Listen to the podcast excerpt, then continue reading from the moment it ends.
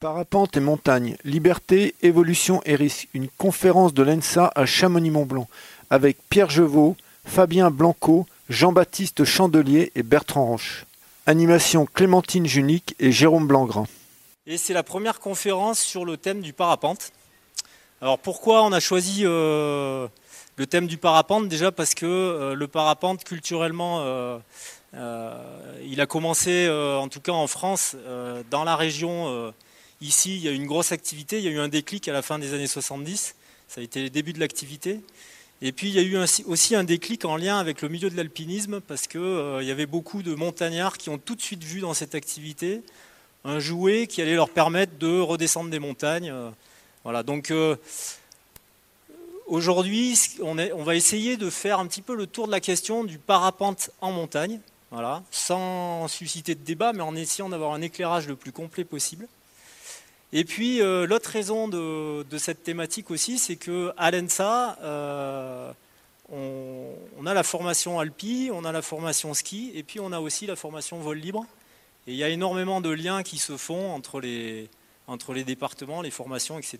Et il y a beaucoup de réflexions sur euh, la pratique du parapente en montagne. On s'aperçoit que le parapente, c'est devenu quand même un outil, un jouet omniprésent dans le paysage montagnard avec un gros développement de l'activité, de plus en plus d'adeptes. Et euh, donc on trouve ça absolument génial. Et en même temps, bah, on a envie aussi de, se questionner sur l'activité, euh, voilà, comment elle est pratiquée, qui sont les pratiquants. Euh, et là, je suis content de voir ce soir qu'il y a beaucoup de parapentistes dans la salle. Donc le but de la soirée, c'est que ce soit aussi interactif. On va vous donner le micro pour que vous puissiez échanger avec les intervenants qui sont venus parler de la thématique. On a un plateau de choix quand même ce soir, parce qu'on a quatre intervenants qui sont des acteurs majeurs dans, cette activité. Et puis euh, la, dernière, chose que je voulais dire, c'est que euh, c'est aussi un clin d'œil cette soirée à euh, quelqu'un qui a fait partie des intrépides, qui s'amusait à aller sur les sommets, à redescendre en volant, qui s'appelait Joël Yout, qui nous a quittés cette année, et qui était un formateur de l'établissement. Et voilà, c'est aussi un moyen de penser à lui ce soir. Voilà, donc euh, pour introduire un petit peu la soirée, on va essayer déjà d'avoir des repères historiques. D'où vient le, parapente et notamment le vol en montagne. Et on a la chance d'accueillir euh, parmi nous Pierre Jevaux, qui fait partie des pionniers. Je pense que ouais, vous pouvez l'applaudir bien fort. Euh, Pierre, pour le décrire en quelques mots, il a commencé, il a découvert le parapente au début des années 80, en 82. Il était euh, grimpeur. Il passait à mieux aussi en vélo. Il a vu des, mecs descendre dans la pente avec une voile au-dessus de la tête. Il s'est dit tiens, il y a quelque chose à faire avec ça. Et puis il a, tapé assez fort parce qu'il a commencé par un décollage du, du Cervin. On va vous montrer des photos. Euh, à l'époque, il fallait quand même oser. Et puis surtout, c'est le premier à avoir volé à 8000 mètres. Il a volé du Gacherbrum 2 l'année suivante il n'a pas chômé. Donc voilà, je vais lui laisser le micro parce qu'il a beaucoup plus de choses à raconter que moi sur cette partie de l'histoire. Et voilà, bienvenue. Mais merci à tous. Je suis touché de ton invitation. Euh, ça, c'est des images de Mieuxy. Le parapente est né en 78 au Pertuiset. Pour la petite histoire, c'est euh, trois parachutistes d'Annemasse, du Parc Club d'Annemasse, André Beaune, Gérard Bosson et Jean-Claude Bétan. C'est André Beaune, Suisse, qui a vu euh, les parachutes rectangulaires arriver en, France. Et il avait vu des deltistes décoller au Pertusamu aussi. Et il s'est dit, il y a peut-être moyen de faire la même chose. Et donc, il en a parlé à Gérard et Jean-Claude. Après, lequel a fait le premier vol, on ne sait pas, mais bon, voilà comment ça a commencé. Et les débuts du parapente, donc en 78, euh, c'était uniquement pour des parachutistes. D'ailleurs, ce n'était pas du parapente à l'époque, c'était du parachute de pente. Jean Gérard Bosson arrêtait pas de m'engueuler quand je parlais de parapente, mais c'était du parachute de pente. Voilà. Et donc au début, c'est que des parachutistes. Et puis après, il y a des, alpinistes qui sont venus. Je pense à Roger Fillon, je pense à Jean-Noël Roche et Béguin aussi peut-être, Serge Tuaz. Et puis moi, je découvre en 82. Donc effectivement, je m'arrête en vélo. Je vois ces trucs descendre, je me renseigne. On me dit, tu viens samedi à, à, Bogève. Et puis j'étais seul comme élève. Et euh, voilà. À l'époque, donc le, samedi, donc Pentécole, enfin c'est un grand mot, et le lendemain, donc des grands vols à aussi. On a fait cinq dans la journée. Et puis il y, a un confirmé qui partait devant toi, qui savait déjà faire, et puis toi, tu devais le suivre. Voilà, et on se posait tout en bas. Voilà. On ne voyait pas latéraux. Hein. Et puis après, il y a eu des palettes. Donc il y a un mec en bas avec des palettes qui faisait des signes. Tu baisses ta main comme ça, et enfin voilà. Puis après, on a eu les radios. Ça, c'est le début du parachute de pente. Ça, c'est le décollage au Cervin. D'ailleurs, la voile que j'utilisais ici, c'est la première. C'est un Foil 252. Ceux qui veulent essayer, euh, elle est disponible. On ne voit pas bien, mais il y a quand même de la pente parce que la photo n'est pas horizontale. Il y a un peu de pente, non? Ouais. Et on voit quand même, Et au fond, c'est Bernard, Bernard Blandin de Megève qui tient la voile. Et Michel Sauvage, un copain qui était resté en bas à Schwarzé pour faire des photos. Et puis le mec devant, c'est un mec, on ne sait pas qui c'est, un Allemand. Enfin, et à l'époque, on tenait la voile comme ça sur le côté. Puis l'Allemand, il gueulait, parce qu'au bout d'un moment, j'attendais la brise, il n'y avait pas de brise. Il voulait redescendre. je lui explique, tu tiens comme ça, tu lâches et tout. Au début, on voulait mettre une corde pour m'assurer, parce que si on loupait le décollage et tout. Puis on s'est rendu compte que ça allait être la merde, donc on a viré la corde. J'avais toujours les crampons au pied. Moi, j'avais pas peur en fait, j'étais un peu con. Un peu comme Jean-Marc Boivin d'ailleurs, qui lui était franchement. Euh, si tu m'entends, je t'embrasse. Voilà. Ça, c'est à Leiger. Donc après le, le Gacherbaum en Himalaya.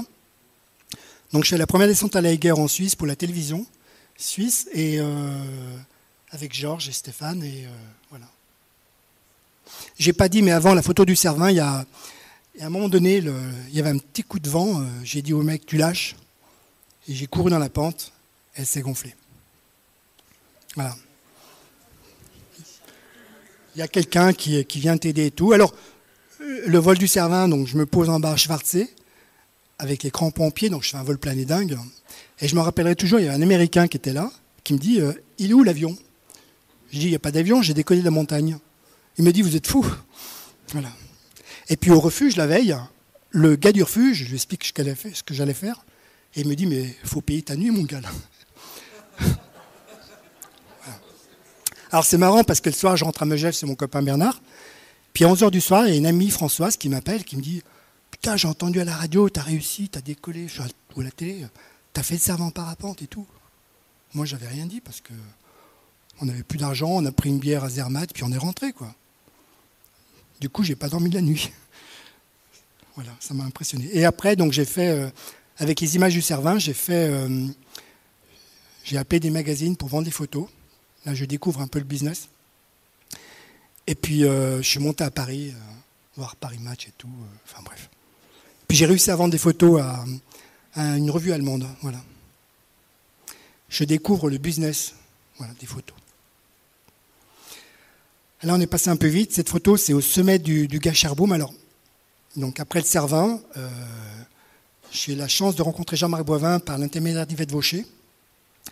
Et à l'époque, je grimpais au Salève, donc je l'emmène grimper au Salève, j'étais fier d'emmener Jean-Marc Boivin et tout, et c'était devenu un bon ami. Et puis, euh, après le Cervin, j'ai, euh, l'idée c'était de faire un gros coup en Himalaya. Donc Claude Jacou, qui habite toujours ici, non? Oui. Et Michel Vincent ont organisé la première expédition commerciale française sur un 8000 donc tu payes ta place et puis euh, tout est organisé. Et donc je m'inscris, j'explique à, Claude que je vais décoller en parachute de pente et tout. Euh. donc il me demande de faire un papier comme quoi je décharge de toute responsabilité s'il y a un problème. Forcément. Et puis euh, je trouve pas beaucoup d'argent. Et donc j'ai l'idée de, juste avant de partir, je vais chercher un exemplaire du, je ne pouvais pas prendre Paris Match parce que Jean-Marc avait un contrat avec Paris Match. Et donc, je vais chercher un exemplaire du Figaro Magazine que je décide de monter au sommet. Seulement, le Figaro Magazine, c'est très lourd. Et au fur et à mesure que je monte, j'arrache les pages. Et au sommet, j'ai que la couverture. Et mon copain fait la photo, puis la couverture, je la jette. Donc l'autre côté, c'est la Chine, l'autre côté. Et donc j'ai la photo. Et l'idée de rentrer, quand je rentre à Paris, je vais voir le Figaro Magazine, on me fait attendre dans un coin, euh, puis au bout de deux heures, je suis crevé, j'en peux plus. Et puis quand il a fallu euh, se vendre, c'est-à-dire euh, la photo du Figaro le plus haut du monde, enfin, j'ai pas su. J'étais fatigué, enfin bref. Le business. Casarotto avait beaucoup aimé l'idée d'ailleurs de, cette idée de monter un magazine et tout. Casarotto qui est parti aussi, enfin, Ils sont tous morts de toute façon. Ça, c'est le décollage du, du Broom. Donc la voile, elle est là. Voilà. Alors pour la petite histoire, quand je suis rentré d'expé, j'avais plus d'argent. Et donc j'ai vendu mon parachute. Et puis quatre ans après, j'ai retrouvé le mec et je lui ai racheté. Ouais, je, suis content. Voilà. C'est une turbo, ouais, parachute de France, ouais. Et ces enfoirés de parachute de France, après, ils ont fait une turbo Everest en rapport avec mon truc, sans citer mon nom. Ils m'ont pas filé un rond, enfin bref. Les enfoirés. Et là, j'explique aux gens, euh, tiens, reviens en arrière. J'explique aux gens qui sont là-haut pour me tenir la voile. Alors, bon, d'abord, ce qu'il faut savoir, 5 mois de préparation physique, 2 mois d'expédition, 5 jours pour monter, bon, et 5 minutes 45 pour descendre. Et là-haut, quand j'arrive au sommet, la première chose que je fais, je vais à la, direction du vent, et il se trouve que la direction vient du bon côté. Parce que si ça vient de l'autre côté, euh, le côté c'était la Chine. Et la direction est bonne, et le vent est bon, il est un peu fort, mais je ne savais pas, euh, je pensais que c'était bon. On ne savait pas c'était possible à l'époque, hein, parce que ça n'a jamais été fait. Et puis donc j'explique aux gens, et la première tentative, il y en a un des deux qui retient la voile, donc la voile part sur le côté, donc je me casse la gueule. C'est pas très pentu, hein, c'est pas très pentu. C'est pas plat, mais c'est pas très pentu. Donc je me casse la gueule, je remonte, enfin je remonte, oui, je remonte. Albert Toré, me, une, prend en photo, il dit bouge pas, on sait jamais, euh, voilà. Et puis il me fait parler à la radio aussi. Et à la radio, au camp de base, il y a Michel Vincent qui enregistre la conversation. Et puis à la deuxième tentative, la voile se gonfle. Je cours, je cours, je cours, je cours, puis je tire un peu les freins, puis là, ça quitte le sol. Je décolle. Donc je descends, 5 minutes 45, et, au-dessus des tentes du camp numéro 2, je vois des petits points. Donc je me dis, tiens, il y a des gens, donc je fais un, 360. Pas un truc engagé, mais un 360. Et là, euh, un voile noir devant les yeux. Voilà. Voilà. Ça, c'est euh, depuis le sommet. Avec quelqu'un qui est devant. Les photos sont d'Olivier Paulin. Je lui ai filé mon appareil photo. Et quand il est arrivé après au camp de base, j'ai récupéré l'appareil photo, la pellicule, je dormais avec. Ah ouais, parce que bah ouais, parce que il y a que ça comme preuve quoi, les photos, euh, voilà. T'as les images aussi? Alors ça c'était les autres voyages en fait. J'ai essayé les images. Ouais. Ça c'est dans le massif de Hogar, euh, voilà. Ça c'était un parachute, c'est une Soubira. Je crois, oui, c'est ça, ouais. Quel était le retour des, autres alpinistes, ceux qui commencent à pratiquer le parapente sur des, vols comme ça? Quel, euh, effet ça a eu Alors j'ai eu assez peu de contact avec les alpinistes de l'époque. Par contre, je me rappelle très bien quand je suis revenu à Mieuxy, euh, j'ai été très mal accueilli. Euh, du style, j'avais eu de la chance. je ne m'attendais pas à un tapis rouge, mais j'aurais aimé avoir un accueil un peu mieux je pense qu'ils ont été plutôt jaloux.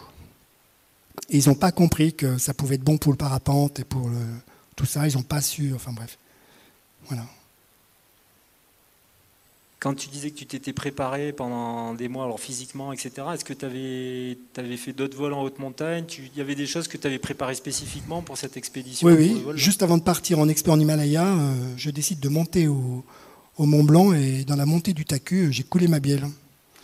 J'ai dit, ben, c'est mal barré. Donc, euh, en redescendant, j'ai appelé euh, Pierre Bégin, oui, que j'avais rencontré dans une conférence. Et je lui ai expliqué. Je lui ai dit, si, si à 4000 je suis malade, à, 8000, euh, c'est pas possible. Quoi. Puis il m'a fait comprendre que ce jour-là, j'étais parti d'Annemasse, donc était à, je sais pas, 500 mètres d'altitude, et trois heures après, j'étais à 4000, donc c'est un peu, un peu normal. Mais sinon, non, de la course à pied, du ski de fond, des trucs comme ça. Quoi. Puis après aussi, peut-être un, gros mental, et puis et puis de la chance. Alors, au niveau de la chance, ce qu'il faut savoir, c'est que la chance, c'est quelque chose qui se mérite et qui se provoque. Si on attend chez soi, il n'y a rien qui va se passer.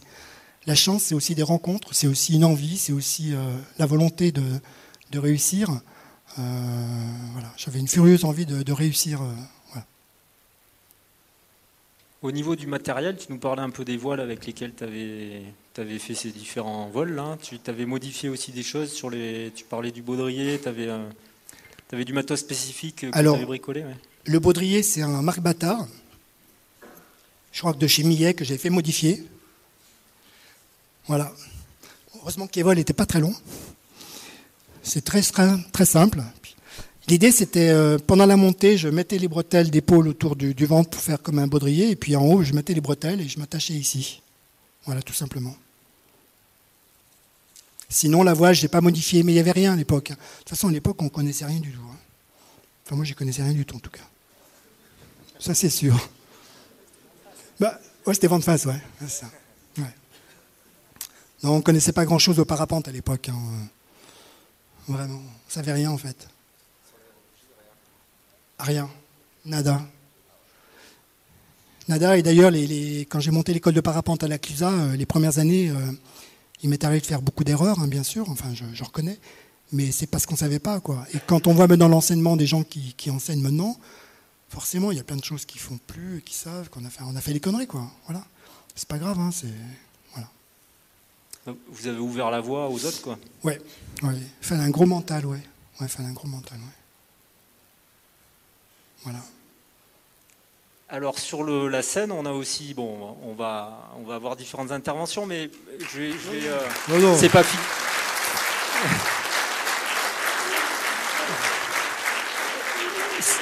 C'est pas fini, on va encore euh, te solliciter, euh, Pierre. Non, mais avant moi, il y avait aussi Jean-Noël Roche et, et, Roger Fillon qui. C'était où Roger d'ailleurs? C'était au Janu qu'il était, non? Ouais. Et il n'a pas réussi à voler, je crois. Hein. Ça marche. Un, deux, un, deux. Ils n'ont pas réussi à voler, mais euh, c'est pareil, ils ne connaissaient pas grand-chose. Ils, ont, ouais. ils ont commencé à ouvrir une voile et ça leur, il y a une voile qui, qui s'est arrachée de leurs mains, entre guillemets. Et ils ont compris que c'était peut-être pas une bonne idée de vouloir voler là. Quoi. Ouais. Donc, euh, mais ils sont revenus avec euh, une furieuse envie d'apprendre et de continuer à faire, à faire ça. Quoi. Et il y avait Cigaret, je crois, à l'époque, hein, c'est ça? Ouais, c'était ouais. le chef d'expédition. Ouais. Quand tu vois ça, alors on a JB Chandelier parmi nous. Euh, JB, il est, je pense qu'il y en a beaucoup qui le connaissent parce que c'est quand même un, producteur de, vidéos qui font énormément rêver les pratiquants, dont je fais partie, euh, qui est une vraie source d'inspiration. Et puis JB il a la particularité aussi d'avoir travaillé sur les ailes, euh, sur les ailes monosurface, donc des ailes qui sont très typées pour le, pour le vol montagne. On va un petit peu le questionner là-dessus. Quel regard toi tu portes sur quand tu vois ça, ce matériel, la façon d'aborder les choses à l'époque ben Moi, je trouve ça génial. Je trouve ça incroyable. Merci d'avoir ouvert la voie d'ailleurs, sinon on serait sûrement pas là. Et puis, on s'est peut-être pas fait aussi peur que prévu. Finalement, c'est sûrement grâce à l'histoire. Euh...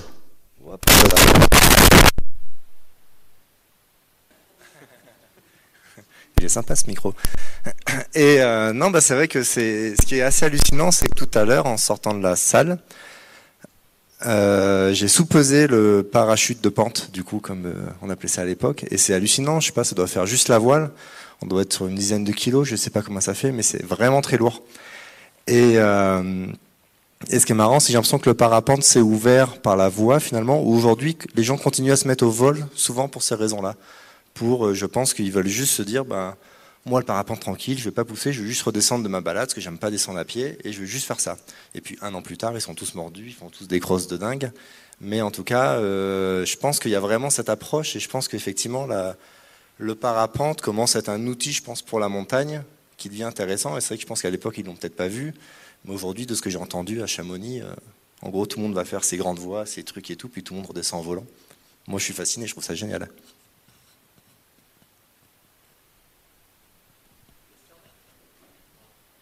Est-ce qu'il y en a qui ont des réactions par rapport à, à ça, à ces débuts euh, Est-ce que c'est une découverte pour certains, euh, les débuts de l'activité? Est-ce que, est que, vous avez des questions euh, pour Pierre? Après? Ouais. Sur les premières voiles, qui a vraiment produit les, les, premières voiles de parachute de France Est-ce que c'est vraiment un fabricant de parachute Alors, la... je crois que c'est Laurent Calbermaten qui a vu ça, qui a vu le succès, c'est un Suisse, hein, L2K, et qui a monté la marque L2K. Et à l'époque, il avait trouvé un, un, une voilerie en, dans l'Ain, Soubira, Fernand Soubira, c'est ça hein? VS, voilerie Soubira.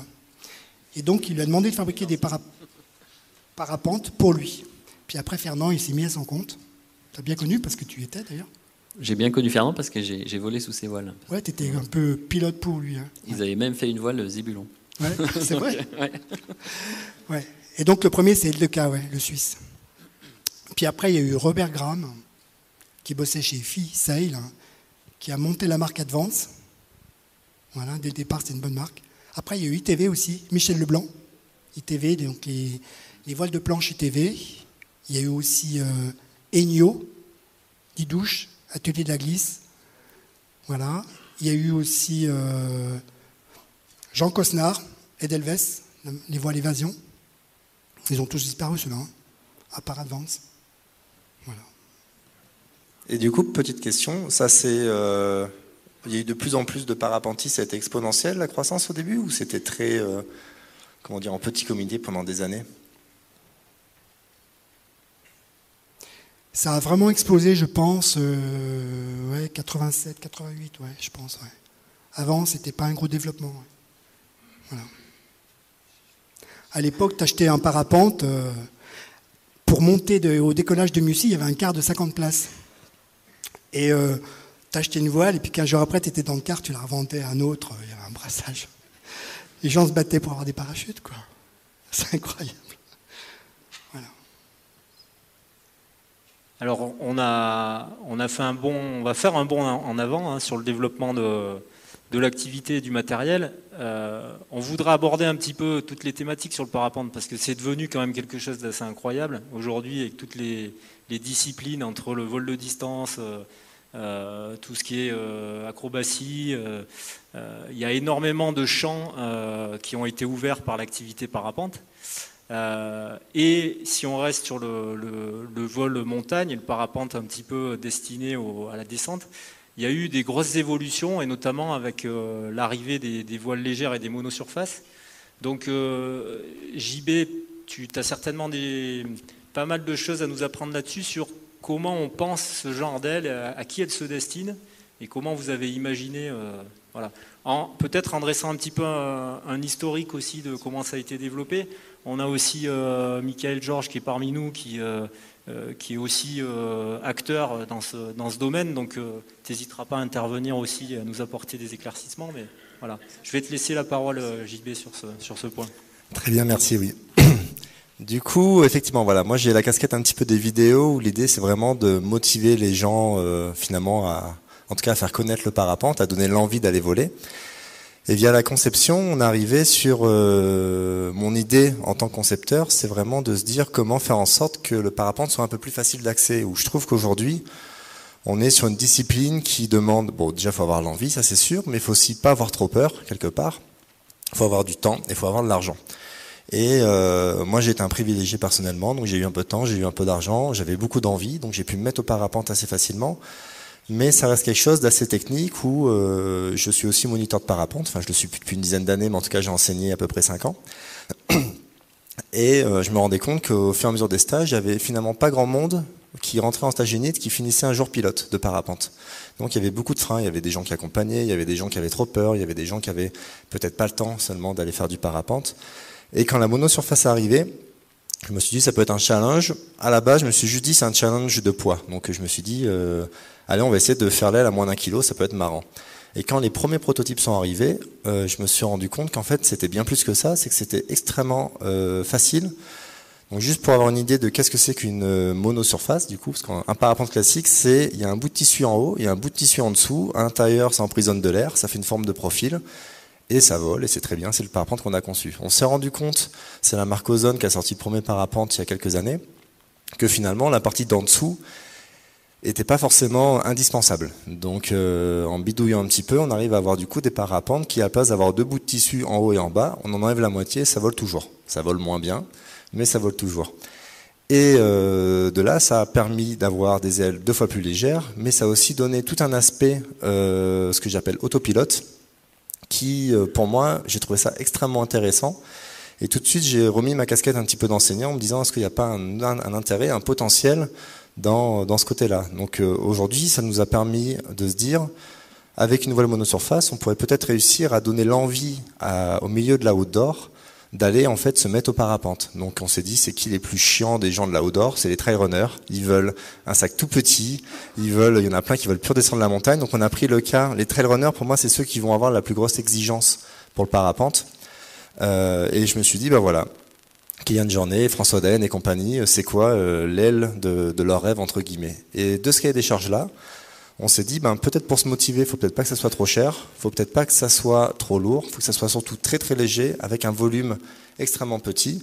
Et de là, on s'est mis à se mettre une espèce de cadre pour arriver jusqu'à ce produit, euh, qui est donc une monosurface qui fait aujourd'hui 1 euh, kg, tout rond. Et avec un volume, du coup, euh, là c'est pas plié à fond, mais on arrive à le mettre dans un sac de 4-5 litres à peu près, en bourrinant.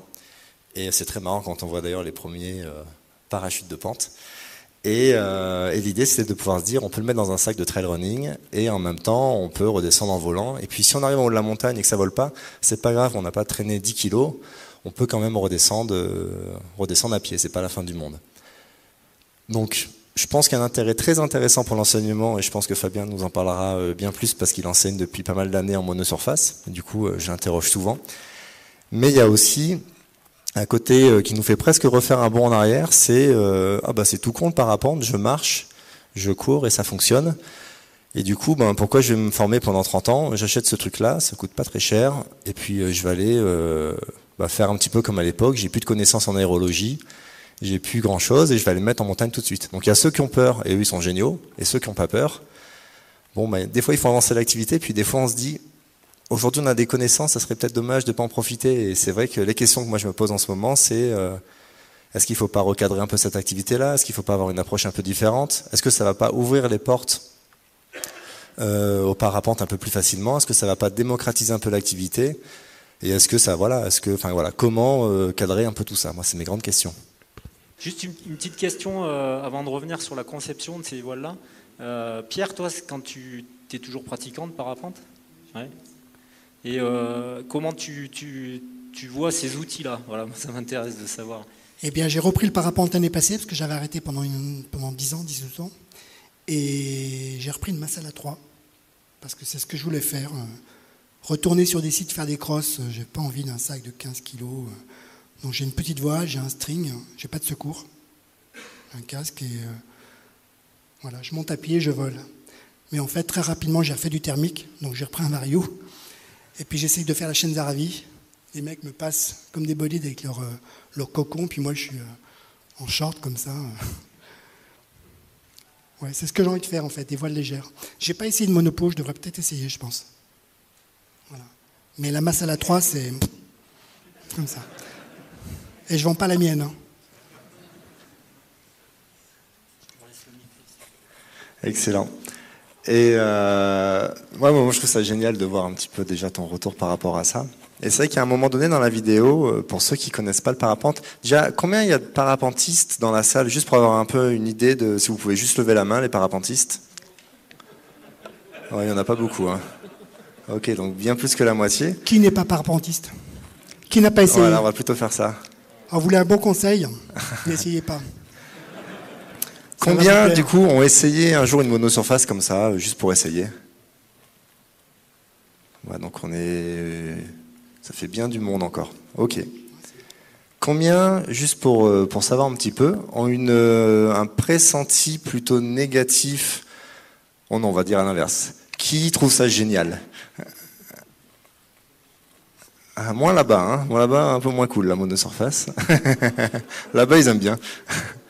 Ok, excellent. Et du coup, pour euh, ceux qui ont un ressenti un peu plus négatif, qu'on voit un petit peu la comparaison ou qui sont pas à l'aise dessous? Ouais, ouais.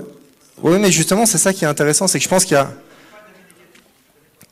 Ok, non, non, mais c'est très bien. Je suis pas là du tout pour juger qui que ce soit. Moi, ce qui m'intéresse, c'est plutôt de comprendre. Euh, je pense qu'à chaque fois qu'il y a un changement, déjà, forcément, ça change un peu nos habitudes et c'est un peu humain de se dire, euh, bah, puis il y a des trucs, clairement, ça va, ça va moins bien qu'un parapente. Moi, je pense que la monosurface, quand il y a du vent, c'est moins drôle. Après, tout dépend de ton utilisation de monosurface par rapport à tes conditions du moment et là tu vas évoluer aussi. Tout à fait, ouais. Moi, typiquement, j'ai ta voile, j'ai mon 1.16. Ouais. Tout à l'heure, on volait avec ici sur des parties moyennes montagnes, etc. Je me pose des grosses questions. Quand tu as décollé du Mont Blanc et commencé avec un petit Ouais, carrément. C'est quoi qui ferait la, qui fait que ça peut faire peur? C'est quoi? Ça serait la tendance de vent fort au décollage le... Non, c'est pas, le fait de faire peur, c'est le fait de, prise en charge euh, sur un décollage en conditions de haute altitude, qui a une vite avec des conditions de neige un peu stable. un sac un peu chargé. on sait que ça diffère une, voile 16 mètres carrés hyper chargée, on est sur le charge arrière qui a une voile 4, 5, 5 kg au mètre carré. Par rapport à une de surface en mm carré, light, on va plus longtemps. Pour répondre juste à ceux qui se demandent de quoi on parle, j'y avais quatre non parapentistes là-haut. La charge à l'air, c'est juste, en fait, plus on est chargé, plus le parapente est petit, plus on est lourd en dessous, plus il faut courir vite pour pouvoir décoller. Et du coup, ben, c'est un petit peu le truc où en montagne, on veut du petit pour que ça soit léger, mais une fois arrivé là-haut, il faut aussi pouvoir décoller avec. Donc c'est un peu où est cette limite? De euh, bah, qu'est-ce qu'on va choisir comme taille finalement, arrivant au du Mont Blanc pour se dire je peux décoller en sécurité, sachant que y a effectivement, moi je suis euh, euh, d'accord avec toi où pour la course, la prise en charge, elle vient un peu plus tard sous cette monosurface-là que je connais en tout cas. Sachant qu'on a un autre avantage qui selon moi est le gonflage, qui fait que dans un endroit délicat, on peut, ça peut gonfler un peu plus vite et du coup ça peut nous permettre finalement, d'une fois que la voile au-dessus de la tête, se jeter un peu plus facilement dans le trou, alors qu'avec un truc qui veut pas arriver au-dessus de la tête, ça peut être plus compliqué. Mais pour moi, cette question entre guillemets de la charge à l'air, si on prend une run and fly euh, par exemple 20, eh ben, on aura une charge à l'air euh, moins importante, on pourra décoller plus vite, mais le souci pour moi aujourd'hui des monosurfaces, ça reste euh, le manque un peu de pénétration, le fait que quand ça bouge, donc parce qu'il n'y a pas que des avantages, mais il y a, ce côté, dit que ça souffle, on avance moins vite qu'un parapente classique en général.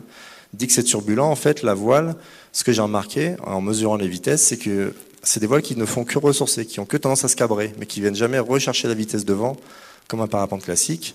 L'avantage, c'est que ça nous éloigne en permanence un peu des fermetures. Le désavantage, c'est que ça crée que des successions de ralentissements. Quand je vois avec un parapente classique que je mesure, euh, je dis une bêtise, euh, ma vitesse R est de 40 km heure. S'il y a une turbulence, mon parapente va faire 38, 42, 38, 42. Et on va se balader comme ça en flottant un petit peu en l'air. Quand on est en monosurface, si je suis à 40 km heure, ça fait 38, 40, 38, 40. Et ça vient jamais rechercher une vitesse en plus. Sauf qu'on sait bien que quand on monte en montagne, quand on est très haut, ben, on a plus de chances de prendre du vent. Ce qui est aussi un côté un petit peu euh, pas très sympathique. Qu'est-ce que tu penses, toi, Fabien, de, de ça? Aussi, j'ai dû. Allô? Bonsoir à tous. Moi, je suis le côté euh, moniteur de parapente. Ouais, justement, Fabien, je te présente juste en, deux mots euh, Fabien Blanco. Donc, c'est effectivement un moniteur qui a été un des premiers à faire des stages euh, monosurface, des stages orientés euh, euh, pour les gens qui avaient envie de, commencer l'activité avec ce matériel pour faire des, se faire plaisir, aller en montagne, etc. Donc il y a toute une réflexion pédagogique liée aux monosurfaces dont il peut parler. Ouais, ben moi j'ai connu Pierre il y a longtemps. Il faisait déjà encore plein de, plein de conneries. J'étais bercé par les films de Pape Cézeb et euh, qui faisait aussi pas mal de conneries. Euh, et, je me suis dit qu'avec le temps, en faisant une école, avec toute l'expérience qu'on avait en enseignement, on pouvait former des gens à éviter de faire pas mal de conneries. Je vois que ça n'a pas marché, en tout cas chez tout le monde, parce qu'il y a toujours autant de conneries, de fait. Alors ça, on en parlera après, pas autant de conneries, bien, au contraire, mais grâce aux outils Internet, grâce aux, au club, grâce à, la dynamique, grâce au, voile, à la légèreté, à la sécurité et autres, a fait qu'il y a carrément moins de conneries par rapport au nombre de pratiquants hein, qu'il y avait dans, les années où il y avait Pierre. Mais en fait, il y a un réel, pour moi, manque de formation, avant de parler de technique, un, réel manque euh, de la part des pratiquants euh, en formation. Alors, j'ai aucun jugement à porter là-dessus, euh, sauf que quand on fait un, on peut ne pas faire un stage d'initiation et voler en parapente, donc ce qui est, génial. Il existe euh, des gens formés comme moniteurs pour créer une progression. Il existe une vraie progression en parapente. Euh, je parle du parapente et la monosurface de la même manière. Euh, mais, et du coup, le problème, c'est que eh bien, c'est le seul sport aéronautique hyper accessible dans lequel on n'est pas obligé de faire une formation. C'est génial. Donc, du coup, les gens en profitent. Et malgré tout, à un moment donné dans la progression, moi j'ai deux casquettes. Je fais beaucoup de stages d'initiation en monosurface typé montagne. Je fais des perfs dans ce même optique-là, de rendre les gens autonomes dans des conditions calmes. Et puis après, je récupère les gens. Je suis aussi spécialisé dans les stages de simulation d'incidents de vol. Donc ça, c'est correspond à, tous les parapentistes. C'est souvent en fin de progression ou alors post-traumatique.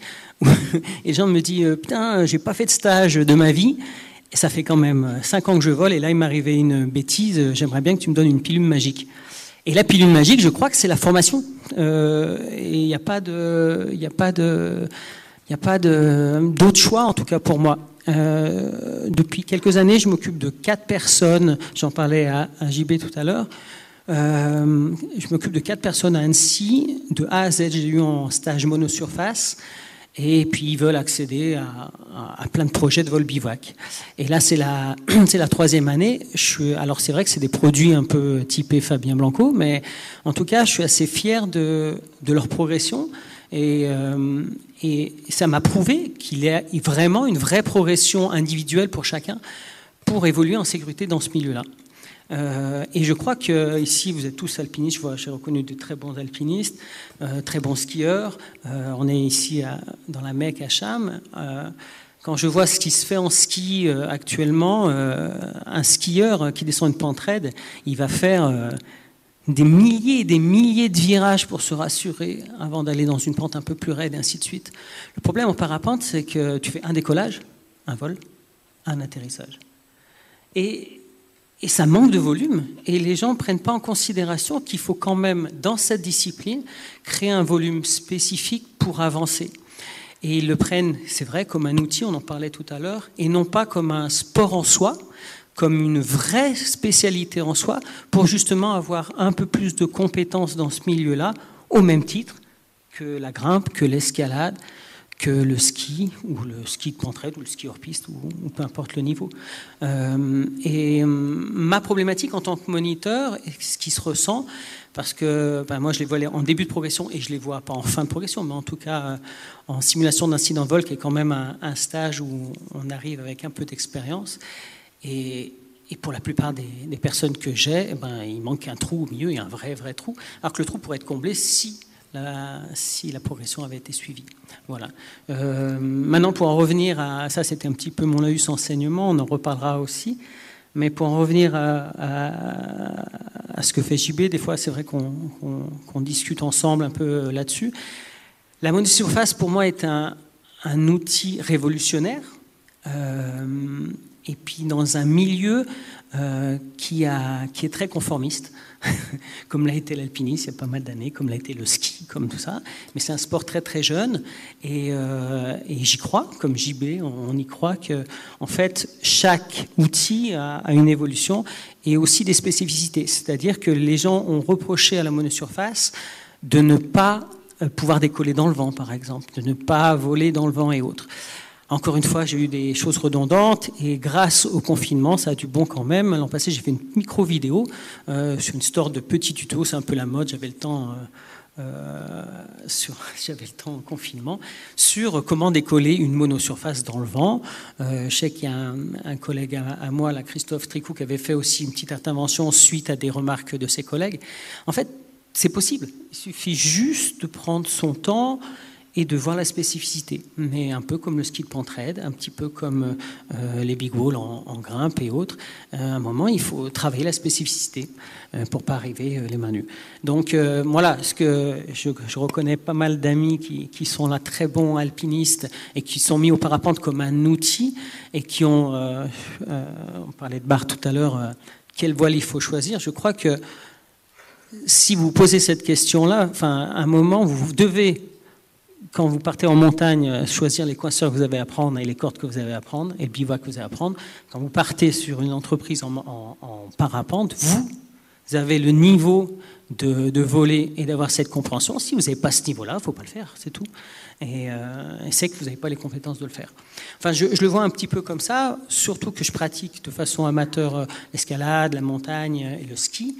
Euh, et en fait, ma raison d'être, c'est que voilà, ça dépend de nos objectifs qu'on a, mais il ne faut pas, faut pas prendre le parapente comme quelque chose de facile, parce que ça n'est pas facile, ça reste de l'aéronautique malgré tout. Voilà. Ouais.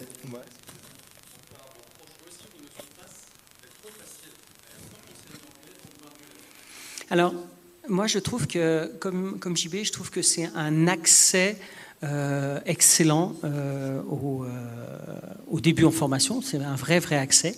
Il n'y a pas de trop facile. C'est-à-dire que si tu as envie de te mettre, je sais pas moi, faire de l'escalade et de faire comme avant, il n'y avait pas de salle d'escalade pour s'entraîner en intérieur, d'attendre le printemps pour t'entraîner, pour passer un 9A tu vas être frustré, hein. ça va te passer des nerfs. Alors tu vas à un moment venir en salle à l'intérieur pour progresser en, escalade pour essayer d'atteindre tes objectifs.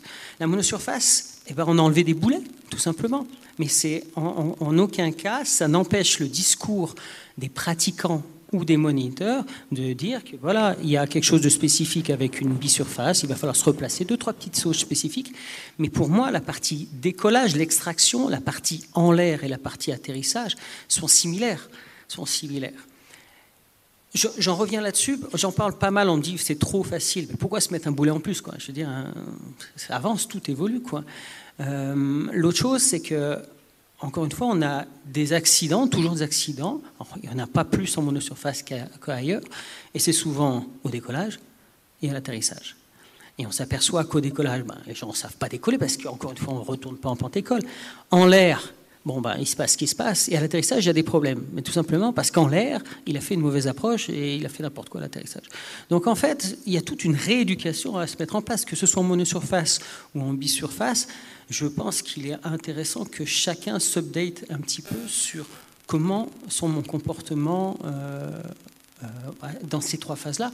Et puis après, après le reste, tout le monde fait ce qu'il veut.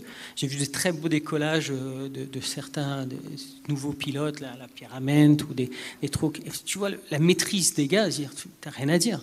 On n'a rien à dire. Et puis il y a d'autres choses sur le net qui, qui se passe, euh, des gens qui décollent tellement mal, mais qui se retrouvent en l'air qui vont quand même passer une heure en l'air. et au bout du dixième décollage raté, ils vont pas se poser la question. De toute façon, c'est de l'herbe, donc il y a un moment, ça va faire par décoller.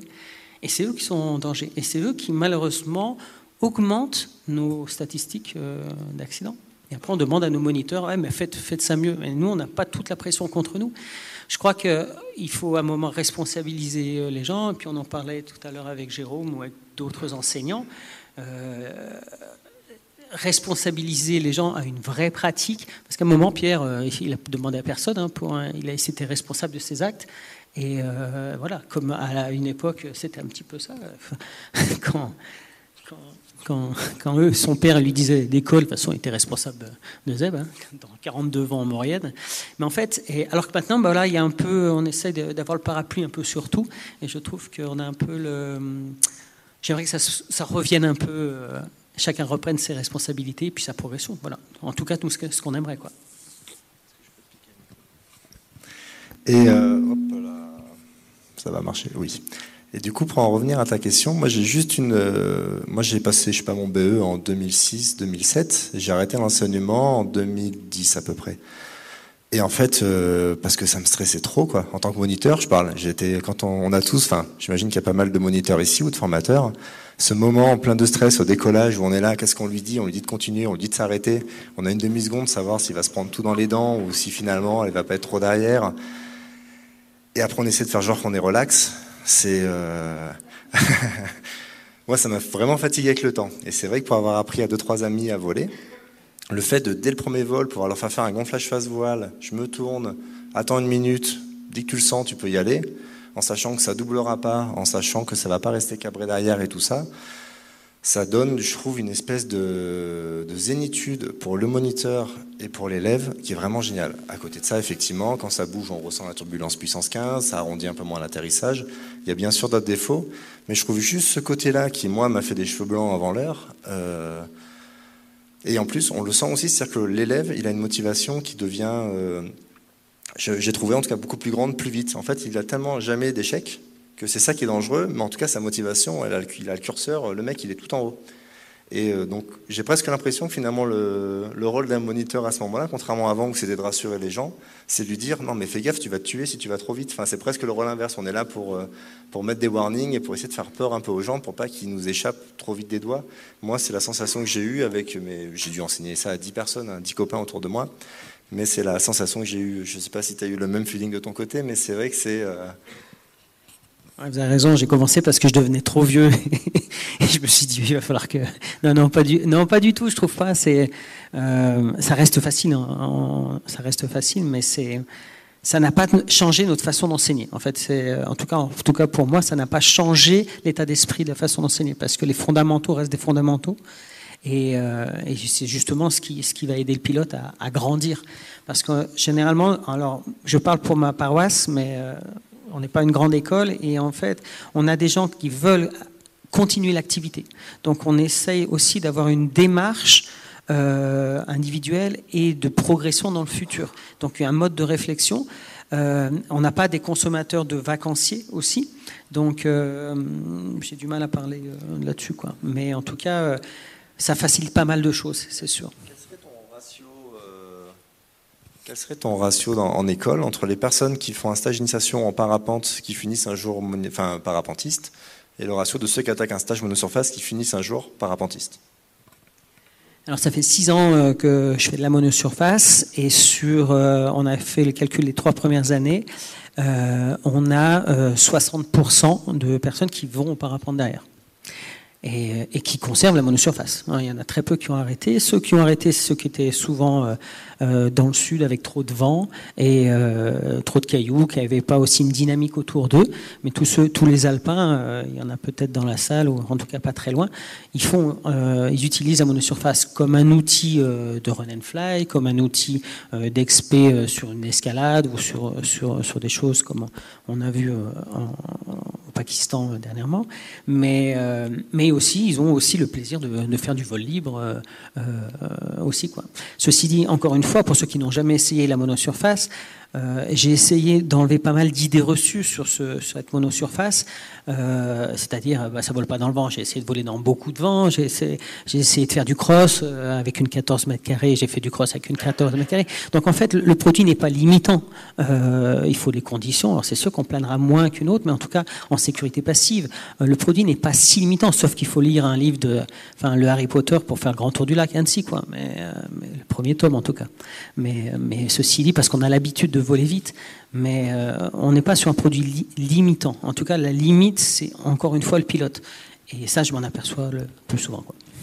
Et... Oui, c'est ça, euh, je, euh, plus de 60%. Ouais. De quoi? Entre un stage qui commence euh, le parapente Juste si on peut utiliser les micros parce qu'il y en a qui suivent en live et pareil si vous voulez intervenir de ouais. lever la main et d'attendre le micro. Euh, Carrément. Pour les entre gens une personne qui, attaque avec, euh, je sais pas, une Masala, une Nemo, euh, un, un, parapente classique, combien sur 10 élèves finissent un jour parapentiste? Et sur un stage où des personnes qui attaquent avec des UFO ou des choses comme ça, combien finissent parapentistes ou enfin par voler Est-ce qu'il y a une grosse différence ou pas? C'est ça ma question en fait. Je sais pas, faudrait demander à des moniteurs qui ont des écoles un petit peu plus avec euh, des vacanciers, en tout cas, ou euh, qui s'occupent plus. Euh... Nous, on a vraiment des, des gens qui veulent continuer l'activité. Donc, à un moment où ils continuent faire la monosurface en la gardant une, année ou deux, puis ensuite ils, ils touchent au goût du soaring et du reste. Ceux qui sont en stage parapente classique, il y a plusieurs motivations. Et surtout maintenant. À une époque, c'était vraiment euh, d'aller faire du, vrai vol. Maintenant, il y a une, motivation démocratique où on va essayer l'activité. Et donc là, ce pourcentage, je ne le connais pas. Ceux qui continuent, euh, franchement, je suis incapable de dire. Est-ce que c'est pas trop fragile comme matériel, euh, les monosurfaces alors, euh, moi, j'ai euh, travaillé aussi au développement pour euh, Air Design, la première, et je lui ai mis vraiment dans la gueule un paquet d'heures. Je comptais tous mes 3.6, tous les, tous, les toutes les vrilles, tout, tout ce que je faisais avec. Et euh, je lui ai mis 450 heures et je lui ai refait des, passages derrière et elle n'avait pas bougé. Donc ça, c'est vraiment, on a été hyper étonnés euh, du vieillissement euh, de ces ailes-là.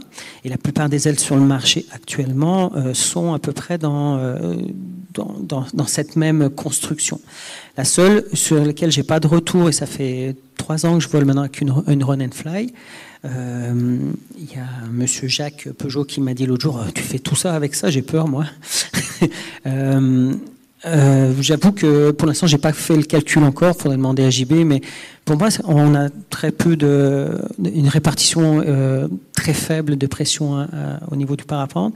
La seule chose qui est fragile, ben, c'est le tissu en règle générale, euh, les décollages, les suspentes fines, tout, tout, voilà, ça reste un tissu, mais au même terme que Tamasala euh, sur ce. Mais en, en, tout cas, en résistance structurelle, jusqu'à présent, on n'a pas eu, il n'y a pas eu de, de défaut jusqu'à présent. Quoi. On a parlé de, vous avez parlé de monosurface, il y a plusieurs euh, modèles, plusieurs marques, etc. Je vais peut-être donner la parole à, Michael s'il veut intervenir là-dessus, parce qu'il y a aussi différentes euh, optiques à travers ces monosurfaces, différentes utilisations euh, visées. Toi, tu parlais de plutôt s'adresser aux trailers qui ont envie de faire des montées rapides et d'être le plus léger, le plus compact. Il y a des modèles de monosurface qui, ouvrent à plus de performance. Donc, comment, comment vous voyez les uns les autres voilà. Voilà, bonsoir à tous. Euh, effectivement, Michael Georges, donc de chez Niviuk. Euh, par rapport à ça, nous, on a eu euh, la chance d'avoir été un petit peu avec nos collègues d'Ozone à, l'origine de, cette vague vers la monosurface.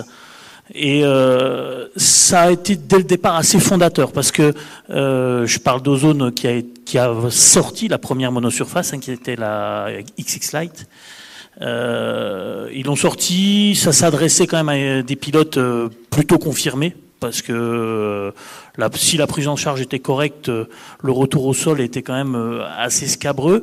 On avait une voile qui était comparable à l'époque, c'était Simon Isenout qui travaillait dessus, et typiquement, et justement, dans l'acceptation de mettre ça sur le marché en tant qu'industriel, on avait refusé. Parce qu'on se disait, une voile qui n'arrondit pas, euh, quelle que soit la manœuvre, euh, ça, ça peut pas jouer. Parce que justement, comme dit euh, Fabien, on est euh, face à un public qui est conservateur. un parapentiste, il y a, a c'est mine de rien très conservateur. Et donc, on a voulu travailler le produit. On a mis deux ans justement à obtenir quelque chose qui allait être acceptable. Alors les premières skins euh, qu'on a sorties, la première version, je vous rappelle, on ne les avait pas homologuées. On avait uniquement homologué en, charge, hein, ce qui est euh, carrément obligatoire. Euh, mais on n'avait pas homologué euh, en comportement parce qu'on on estimait que de toute façon ça allait s'adresser aux pionniers. Et à ce moment-là, on visait pas une, une, population, on disait pas on va aller vers le trailer. On va... Non, ça allait être essentiellement dans un premier temps une seconde voile pour des pilotes euh, y compris des, excellents pilotes, et qui allaient s'amuser comme ça euh, l'hiver, euh, et ça allait pouvoir segmenter un petit peu l'activité, été et une activité plus loisir, ou le matin pour aller courir, et puis l'après-midi si on veut aller crosser. Donc ça, ça avait été notre première approche. On a eu une, une approche avec Olivier Neff chez nous, à l'époque, Simon Isenout, qui était extrêmement technologique. Euh, il n'y avait pas eu cette approche marketing, on va chercher du fast and euh, light euh, et ainsi de suite. On, ne connaissait pas suffisamment le marché, il fallait quelque chose qui ressemble au pilotage d'un parapente. Ça a été ça, hein, le, premier objectif. Et on a fait la deuxième voile du gars qui volait déjà. Ça, ça a vraiment été le début dans les années 2014, ouais, voilà, avec la, la Skin 1. À ce moment-là, et euh, je me suis précipité à l'ENSA voir Sylvain, Joël euh, et d'autres guides parce que on s'est vite rendu compte que ça ouvrait le champ des possibles avec des bons pilotes qui ont vite euh, tout tenté. D'autant plus qu'on a vite rencontré aussi des gens qui sont encore chez nous, Zeb, Antoine Fanin et ainsi de suite, qui eux nous ont vite mis les voiles à l'épreuve. Et là, on s'est rendu compte qu'on était en train de rejouer l'époque de Pierre où les mecs, euh, ils tentaient, mais des trucs euh, qu'on tentait plus en parapente avec une grosse sellette, une mousse, un parachute. Et là, euh, souviens-toi, on est descendu à Passy, euh, voler les voiles, parce que on avait cette sensation qu'on allait réouvrir toute une problématique euh, d'usage avec, avec l'ouverture du champ du possible. Moi, il y avait des mecs qui me disaient, des, des, pratiquants qui me disaient, ouais, euh, à la Théo, elle allonge vachement la voile. Je dis, ah bon? C'était pas la qualité d'une monosurface, a priori. Tu, discutais cinq minutes avec le gars, et puis en fin de compte, tu te rendais compte qu'il avait décollé vent de cul en haut, parce qu'il te le disait, et puis il te disait, mais j'ai posé aussi vent de cul en bas, et puis il y avait une légère pente parce qu'il y a le refuge, tu vois. Et là, tu, les gars quittaient complètement les fondamentaux de la pratique aéro pour aller sur euh, des choses euh, ben, de mobilité, pourquoi pas. Et, c'est aujourd'hui ce, dont on parle ici, hein, cette mobilité douce et euh, mobilité pour être dans des timings au pied des voies et ainsi de suite. Donc notre vision, nous, en tant que marque, ça a été de continuer à faire évoluer nos produits technologiquement dans ce contexte-là. Euh, tu soulèves euh, effectivement la question de la performance ou du comportement des voiles. Oui, aujourd'hui, il y a, quelques marques qui vont sur le domaine de la monosurface. Elles n'ont pas toutes la même performance, elles n'ont pas non plus toutes la même destination, elles ne se destinent pas au même pilote. Effectivement, nous, on ne se destine pas au trailer. On va se dessiner plutôt à quelqu'un, euh, la, Skin 3 en l'occurrence, hein, à un public qui veut retrouver les, le comportement d'un parapente. Et pour en avoir vendu quand même quelques milliers désormais, euh, je sais quand est-ce que je vais vendre une voile quand le gars me dit waouh, ça se pilote comme un parapente. Là, je sais que c'est vendu. Quand le gars me dit euh, c'est un peu bizarre ton truc là, euh, là c'est pas gagné. Voilà. Donc on en revient à l'histoire du conservatisme, on en revient à la recherche de repères, on en revient. Après, il y a dans une frange de population, de pratiquants, il y a toujours les extrêmes. Hein, donc on peut aller jouer de ce côté-là. Bon, après, d'un point de vue industriel, nous, on joue euh, au niveau euh, central de la courbe. Voilà. Et donc on a accompagné ça, et ça, on a toujours voulu le faire de manière assez euh, tenace et, et, et, importante, avec des pilotes phares qui font voler nos voiles et qui les montrent, et qui démontrent les capacités. Parce qu'en fin de compte, plus que du marketing, c'est un accompagnement de, d'éducation de marché et d'éducation de pratique. Donc là, pour ça, je, re, je remercie euh, les pilotes présents ici qui volent avec notre matériel, dont Zeb qui, qui s'expliquera, euh, s'exprimera tout à l'heure, y compris avec le biskin. C'est la transition parfaite. euh, Zeb, on, je ne sais pas si c'est la peine qu'on te, qu'on te, présente. Euh, mais en tout cas, tu peux faire le lien entre plein de, de, de domaines qu'on a abordés, à la fois l'aspect historique, hein, euh, puisque tu as commencé avec ton père il y a, il y a un brave moment. Euh, que, au niveau de l'évolution aussi de, de l'activité, tu, tu, pratiques toujours, et puis aussi au niveau PEDA, parce que moi je crois que chaque fois que je vais au Mont Blanc, je, je sais que tu viens d'y aller ou tu vas y aller, enfin on se croise souvent. Voilà, donc donc, quelle est un petit peu ta vision sur l'ensemble de l'activité du vol montagne Comment tu vois l'évolution Comment toi tu l'as vécu aussi? Donc moi, bah, j'ai eu la chance d'avoir un papa qui, au final, qui s'est blessé à la jambe euh, assez tôt. Et du coup, pour lui, euh, quand le parapente est sorti, c'était vraiment euh, un moyen de descendre des montagnes qui était extraordinaire. Lui, c'était un passionné de montagne, vraiment grosse, grosse passion. Et il, il m'a trimballé avec lui depuis mon plus jeune âge. Hein, donc là, bah, en l'occurrence, je suis avec lui au sommet de l'Everest sur cette photo j'ai 17 ans. Donc euh, j'ai commencé, euh, il m'a mis, sous un parapente, j'avais 11 ans. Euh, et puis ben, lui, c'était un peu marche ou crève. Donc j'ai appris, j'ai eu beaucoup de chance d'être très léger. Et puis j'ai eu assez vite un bon feeling. Alors peut-être mon feeling s'est développé, c'était peut-être de la survie, hein, tout simplement. mais en tout cas, je me suis quand même plus là-dedans et j'ai continué et j'ai encore toujours de beaucoup beaucoup de plaisir à voler et, tout ça. Donc euh, bah là sur cette photo, donc euh, c'est un peu les mêmes baudriers qu'utilisait Pierre. Hein. On avait une espèce de, de, de sellette là. En l'occurrence, on avait quand même une espèce de, de, petite sellette et on volait avec un biplace parce que du coup moi je me suis orienté beaucoup pour vers le biplace parce que j'ai fait beaucoup de choses avec mon père et ensuite avec avec mon ex-femme où, où j'ai eu le projet donc des, des sept sommets. Euh, et donc, euh, ben, pour revenir à la, à la, photo précédente, on avait un, un biplace euh, L2K. Alors, euh, il devait faire pas loin de 8 kilos. Et puis, et puis, il devait faire environ 30, 30, 30, 32 mètres carrés à peu près. Et on a réussi à. Donc là, on n'avait pas décollé du sommet parce qu'on a estimé que c'était que c'était un peu trop chaud. Il y avait du vent un peu trop fort à notre, à notre idée. Et du coup, on a quand même réussi à décoller du col sud à l'Everest, donc à 8000. Et, et pour la petite histoire, c'est moi qui ai amené mon père parce que j'avais moyennement confiance dans son pilotage. Donc, Mais bon, en l'occurrence, on a réussi à voler jusqu'au camp de base et, à se poser sous, le col du Lola dans une pente de neige. Et, c'était, tout, simplement magique. Quoi. Et donc pour, la suite, ben après, euh, après, je me suis orienté beaucoup sur, le, sur, les, sur les vols en biplace.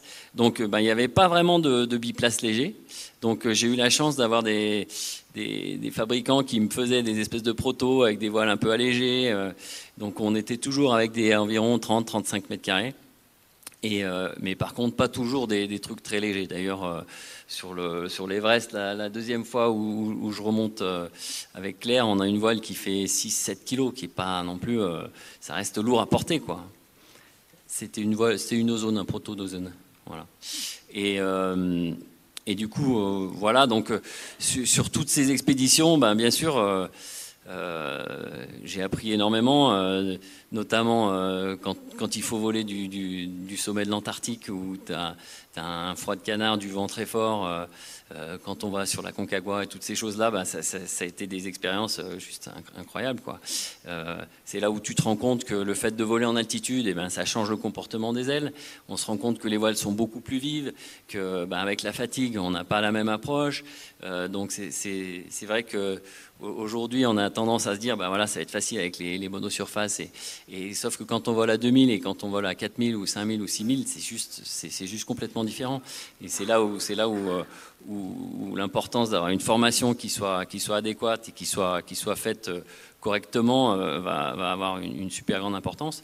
Parce que là-haut, eh ben, on a, on va, il faut qu'on ait un mouvement qui soit, qui soit juste. Quoi. Et, comme disait Fabien, il, on peut pas arriver là et se dire c'est juste un moyen de descendre. C'est, ça reste technique. Et c'est vrai que eh ben, quand on se croise au sommet du Mont Blanc et puis que je vois des, gens décoller n'importe comment, eh ben, quand j'ai un peu de temps, j'essaie de les aider, mais, euh, des fois ça fait peur. Euh, donc effectivement, l'évolution là-dessus, elle est, étonnante.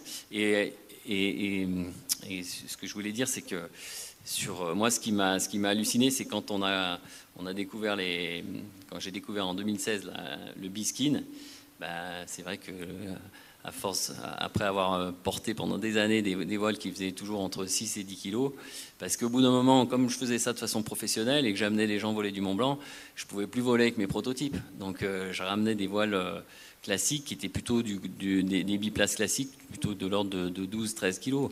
Donc j'enlevais tout, bien sûr, hein, je volais sans, parachute de secours et avec, euh, avec des ailes euh, qui étaient safe, on va dire, mais malgré tout, euh, voilà, tu peux pas te permettre de porter 15-20 kilos à chaque fois que tu fais un, tu fais un biplace.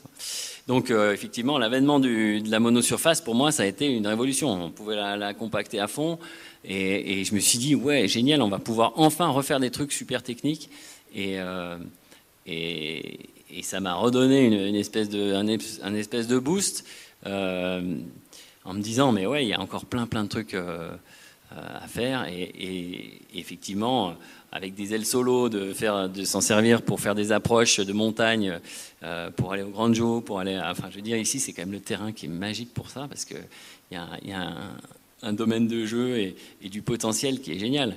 Euh, donc bah, j'ai recommencé à faire des, conneries, style des traversées du, massif avec les copains, où on se retrouve au sommet du Mont Blanc, on descend, on, enchaîne en, plusieurs vols à, remonter, à prendre l'aiguille, après on, enchaîne sur la, sur la verte, euh, et ainsi de suite. Enfin, je veux dire, il y, a, des tonnes de possibilités, et on n'est qu'au début, donc je, pense que ça c'est juste magique.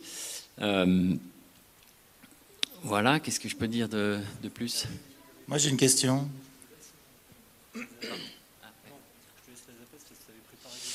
Ouais, alors j'avais préparé les diapos, mais bon, je suis pas très bon là-dedans. Donc... Euh. Juste avant, est-ce qu'on pourrait juste poser une question? Oui, Vous avez tous fait le lien, je suis là.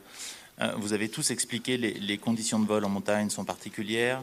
Euh, Fabien, tu nous as fait un gros focus sur, sur l'enseignement. Aujourd'hui, est-ce qu'il n'y a pas un trou dans la raquette est-ce, que quelqu'un propose des stages euh, parapente en altitude? Alors, euh, moi, j'en propose pas forcément, mais j'ai, on va dire, j'ai pas mal de clients qui viennent voler avec moi et que je forme forcément quand je les amène. Alors, c'est un tout petit public, hein, parce qu'il n'y a pas énormément de, gens qui viennent. Et puis, la plupart des gens qui viennent, en général, ils veulent cocher le Mont Blanc.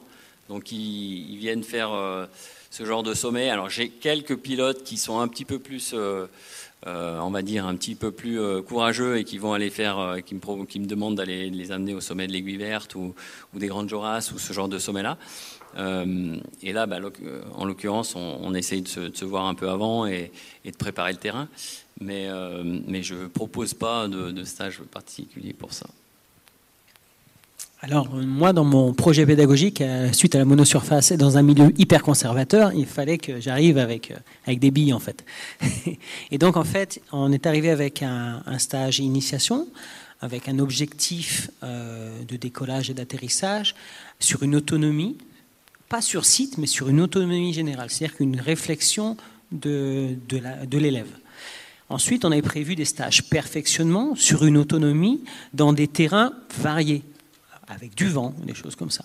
Et ensuite, on avait un stage qui s'appelait transition, c'est parce qu'on savait que les gens allaient venir vers le parapente, donc de la monosurface vers le parapente. Donc tout était bien, toute la, filière pédagogique, tout était nickel. Le seul problème, c'est qu'en initiation, on avait toujours autant de monde, et dans les autres, on n'en avait plus. Et en fait, sur 100 pilotes, par exemple, mais sur 100 pilotes, il n'y en avait que 15 qui revenaient. Mais les 15 qui revenaient, généralement, c'est parce qu'ils avaient peur, parce qu'ils ne se sentaient pas autonomes, parce qu'il y avait un manque de confiance. Et en aucun cas, c'était par, par une spécificité de travail. Et donc, et la plupart des autres personnes qui sont débrouillées tout seuls, parce qu'ils se sentaient avec maintenant les outils et euh, la cooptation de, de de partir en montagne. Donc il existait des stages euh, qu'on a enlevés, enfin spécifiques à la montagne, qu'on a complètement enlevés.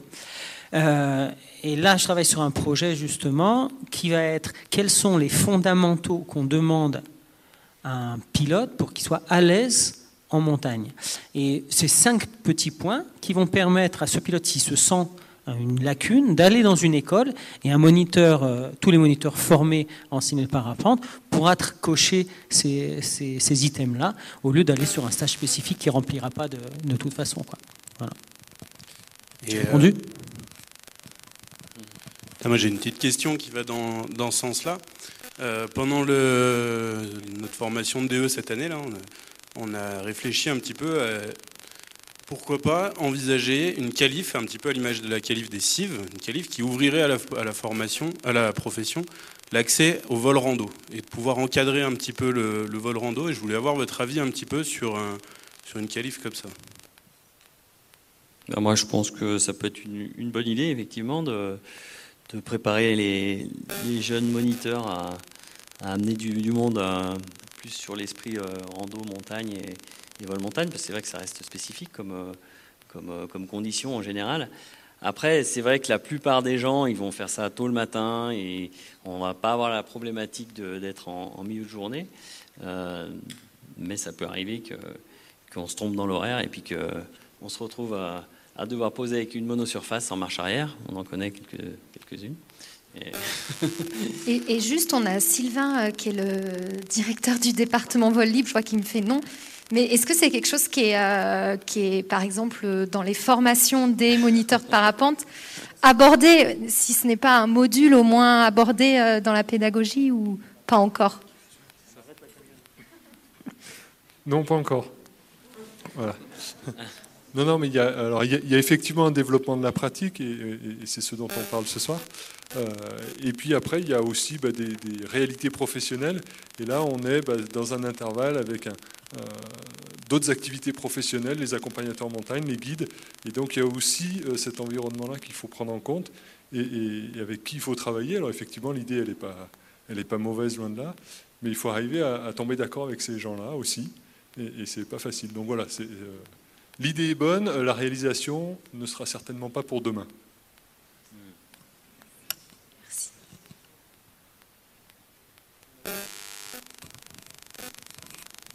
Moi, je trouve que ça ouvre une question euh, que je me pose depuis le début, c'est est-ce que parce qu'il y a le parapente, il y a les parapentes légers, effectivement, qui ouvrent, pour revenir peut-être à la question de tout à l'heure, quel serait peut-être le meilleur outil pour décoller du Mont Blanc, ça dépend peut-être des conditions finalement. Mais il y a aussi, est-ce que le parapente et la monosurface, c'est la même chose. Est-ce qu'il faudrait l'enseigner de la même manière? Est-ce que les prérogatives sont les mêmes? Et est-ce que, euh, selon moi, ça crée des différences? Et le fait qu'on mette tous dans le même panier, ça soulève juste le fait que finalement, on n'est pas tout à fait d'accord sur sa place, en fait. Et euh, alors que j'ai la sensation qu'il y a beaucoup de gens de l'extérieur qui ont vu des vidéos, qui se disent moi je veux pas faire du parapente, je veux mettre à la monosurface pour descendre des montagnes. Et c'est comment accueillir ces gens de l'extérieur, de là-haut d'or, dans notre milieu à nous, qui est le parapente ou la monosurface. Eh ben bonjour. Euh, donc moi c'est Bertrand, je suis moniteur de parapente euh, en Isère. Et euh, donc on, dans notre école on a on, a essayé justement un petit peu de, de mettre la pratique en place pour voir un petit peu justement comment comment on pouvait enseigner ça. Et, euh, et c'est marrant parce que du coup, on, on s'est vite euh, retrouvé euh, avec deux réflexions dans l'équipe pédagogique. Une plutôt pour dire, ben oui, il y a moyen de progresser avec ça, et l'autre au contraire qui disait, ben non, faut progresser d'abord en parapente, et après, vous viendrez faire de la monosurface pour voler en montagne. Et c'est vrai que je suivais ce que tu disais, Fabien, c'était assez intéressant. On a beaucoup, nous aussi, de stagiaires qui ont débuté en monosurface et qui veulent se former après. Et les retours sont même euh, en disant, ben moi, ils le sentent d'eux-mêmes qu'ils ont besoin pour connaître la montagne, l'aérologie, de pratiquer du parapente. Et, euh, et, donc ça, c'était assez étonnant. Et du coup, la, plupart de notre équipe pédagogique va, vraiment dans ce sens en disant, bah, faites du parapente, et après, vous irez faire du vol montagne quand vous serez formé. Je suis pas là pour donner mon avis, mais je vais le donner quand même. Euh, par rapport à, au vol en montagne, moi personnellement, ce que je constate, c'est que on peut avoir des outils qui facilitent l'accès, qui facilitent le pilotage, qui gomment certains problèmes. Mais je reviens sur ce que disait Fabien, il y a quand même euh, une approche de ce milieu euh, nécessaire, indispensable, une culture de la montagne qui, si on l'a pas, pose de sérieux problèmes. Et des gens qu'on voit en haute montagne avec tout le matos qui va bien, euh, qu'on la caisse, hein, c'est pas le... mais qui euh, peut-être euh, n'ont pas suffisamment d'expérience tout simplement de la montagne, de ce que ça veut dire décoller dans du vent, sur de la neige, en étant quand même un peu cuit dans de la neige qui est molle. tout ça, c'est énormément de choses qu'on apprend avec le temps, et des fois, autant on peut aller vite en pilotage, autant ça, ça demande du temps. Voilà, moi c'est ma vision personnelle. Et euh, on se retrouve au sommet du Mont Blanc avec des pilotes, tu t'en parlais tout à l'heure Zeb, qui, euh, qui sont peut-être deux crans en dessous du niveau qu'ils auraient euh, au décollage de la Forclaz, parce que parce qu'ils sont cuits, ils sont cuits, ils sont plus capables de, de décoller, d'analyser, de... et en plus, problème majeur et, et premier problème pour moi, c'est qu'ils se sont dit de toute façon je descendrai en volant. Et ça c'est la première chose. Voilà. On part au Mont Blanc, en se disant peut-être faire descendre avec ma voile sur le dos. Il y a des chances que je redescende avec ma voile sur le dos. Et si tout va bien, que j'ai bien réussi mon coup, je vais voler. Voilà. C'est mon avis personnel. Ouais, c'est intéressant. Il y a, pour revenir à, ce que tu disais, il y a, euh, c'est très intéressant comme retour. Il y a aussi, ce, j'en parlais avec un autre copain qui est moniteur euh, à Seillac, et euh, il me disait finalement aussi pour ces pour ces stages finalement qui sont plus de l'ordre de la consommation, c'est-à-dire ces personnes qui viennent se dire euh, je vais faire du parapente une semaine, je vais sûrement jamais continuer, je suis là, on en a plein dans nos écoles, enfin ça dépend peut-être des lieux, c'est de se dire finalement est-ce que ça vaut le coup de se prendre la tête, euh, de, de, leur apprendre un truc complexe, sachant finalement que ben, s'ils reviendront pas ou s'ils viennent juste essayer ou s'ils n'auront pas le temps, c'est euh, pour moi je vois ça un petit peu comme euh, c'est l'apéro quoi. C'est on attaque la soirée. Est-ce qu'on va continuer ou pas? On va voir si on restera à manger plus tard. Mais il y a ce petit côté que je trouve intéressant par euh, cette approche là. Et j'ai trouvé aussi que la transition, j'ai essayé pour la première fois. Hein, attention, j'ai pas une école ni quoi que ce soit, mais la transition monosurface parapente est accélérer les choses. J'avais eu un retour aussi de Frédéric Mazia qui avait enseigné. Il avait des, il revend des Niviuk et il avait aussi un peu enseigné en, en, avec les skins et ensuite il les a fait basculer. Est à l'école mais rapidement au bout de 15-20 vols. Et lui trouvait que ça permettait limite d'accélérer un petit peu finalement la progression, la confiance, et en se disant bah, finalement pour les premiers vols c'est bien, et puis après rapidement on, peut aller très très vite dans le parapente, mais on prend presque pas de mauvais défauts. Il y a juste des choses qu'on n'a pas encore appris. Et euh, alors qu'on voit bien que les deux premières journées de stage pour les enseignants, c'est quand même extrêmement dense il faut apprendre plein de théories, il faut apprendre l'approche, il faut apprendre la temporisation, l'harmonisation, je crois que c'est le nouveau terme actuel.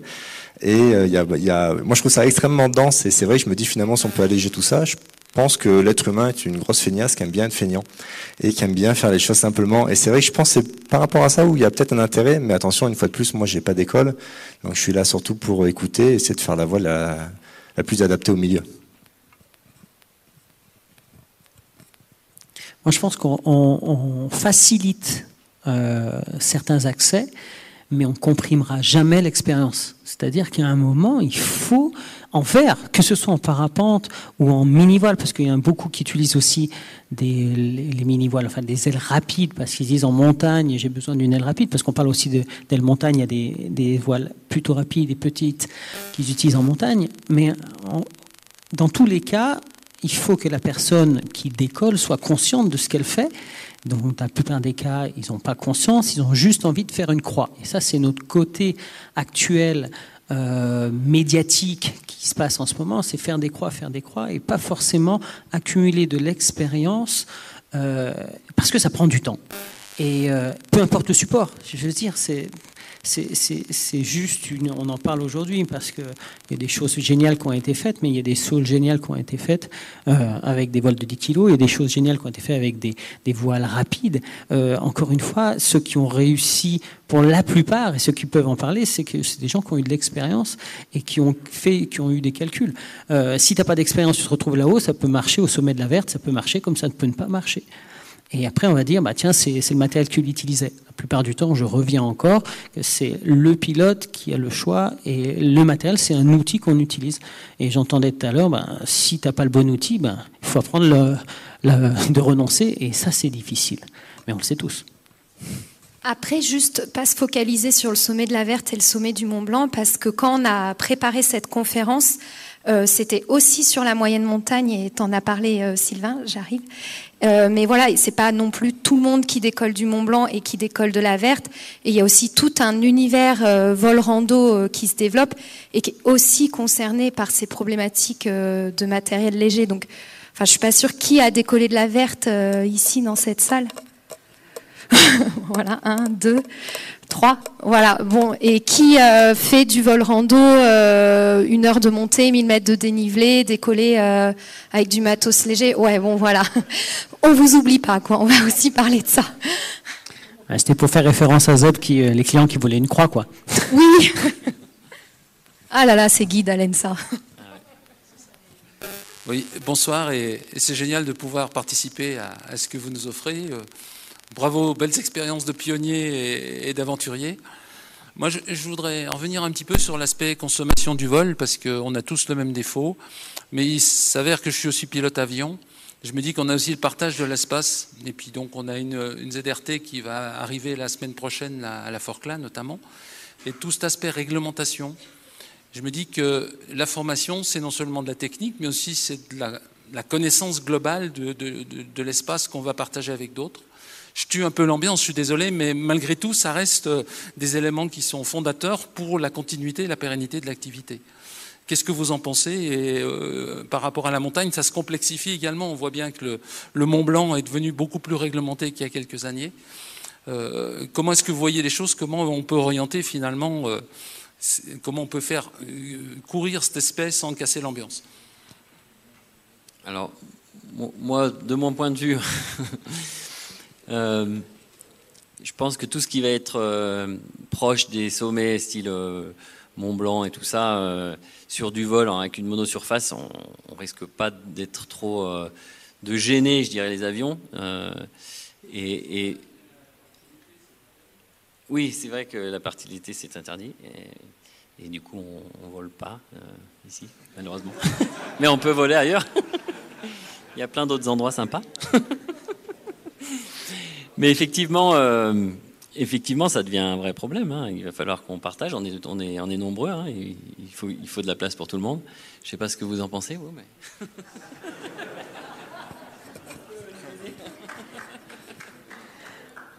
Ben à une époque, on faisait n'importe quoi. Maintenant, on a tous les moyens pour être au courant. Euh, en tant qu'école, et eh ben forcément, euh, on, a, on a connaissance de tout ça on évolue avec ça. De toute façon, avec nos nombres de pratiquants et, notre puissance, on n'a pas de puissance face à ça, face à ces. Euh, et donc, du coup, on se plie à ça et on change les règles, on fait évoluer. Euh, la montagne évolue jusqu'à qu'il nous reste plus grand chose. Mais pour l'instant, il nous en reste encore pas mal. Moi, j'ai l'impression que l'une des problématiques que je vois à l'extérieur, c'est de juste des fois avoir le temps de garder les élèves jusqu'au bout pour avoir le temps de leur dire tous les messages qu'on a envie de leur faire passer. Et notamment, le pire public que j'ai pu avoir à l'époque où j'enseignais, et je me suis fait des super amis comme ça parce que je voulais leur sauver la vie, c'est les mecs qui viennent de l'Alpi, qui se mettent au parapente.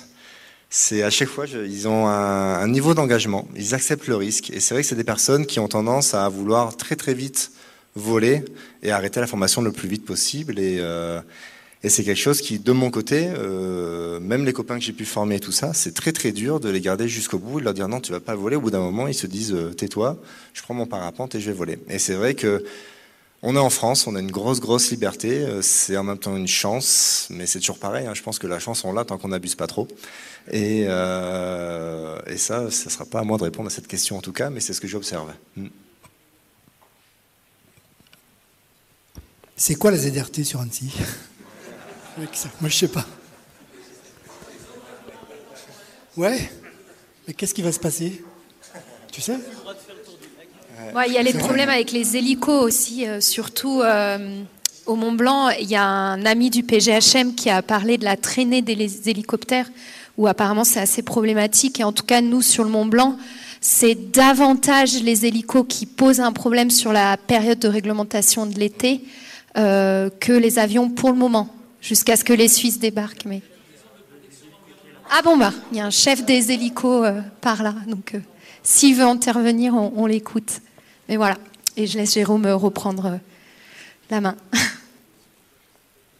Non, moi j'ai rien à dire là-dessus, mais il y a peut-être des professionnels du parapente qui ont des choses à dire là-dessus, sur l'enseignement, ce qui est amené euh, à des gens qui apprennent dans le cadre des écoles, etc. Il y a quand même un cadre juridique qui fait partie de la formation d'un pilote. Voilà, il n'y a pas que les aspects techniques et, euh, et analyse de l'environnement. Enfin, dans l'analyse de l'environnement, en tout cas, il y a tout un aspect juridique pour savoir où on a le droit de voler et à quelle réglementation on est soumis.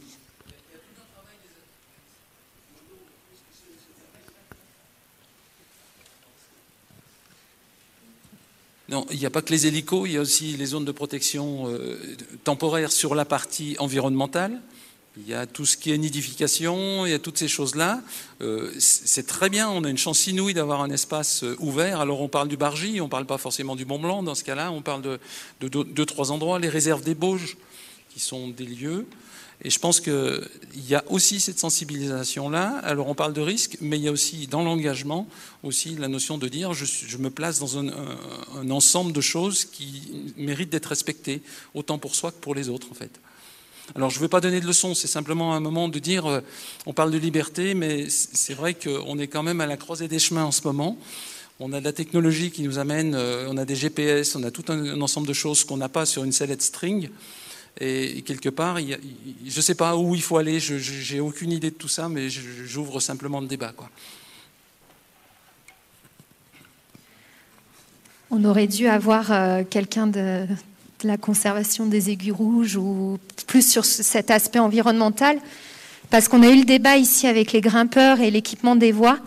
Et effectivement, euh, je vous rejoins, c'est des espaces à partager. Je ne sais pas s'il y a quelqu'un qui veut répondre là-dessus, mais c'est quelque chose d'assez spécifique euh, sur la protection de l'environnement. À quel point euh, les parapentistes en vol montagne, vol rando dérangent la faune et la flore. Je sais pas, je suis pas sûre que. Est-ce qu'il y en a qui ont des masters en biologie euh, Non. Bon. Euh, mais par contre, c'est un point euh, qui mérite d'être soulevé, effectivement.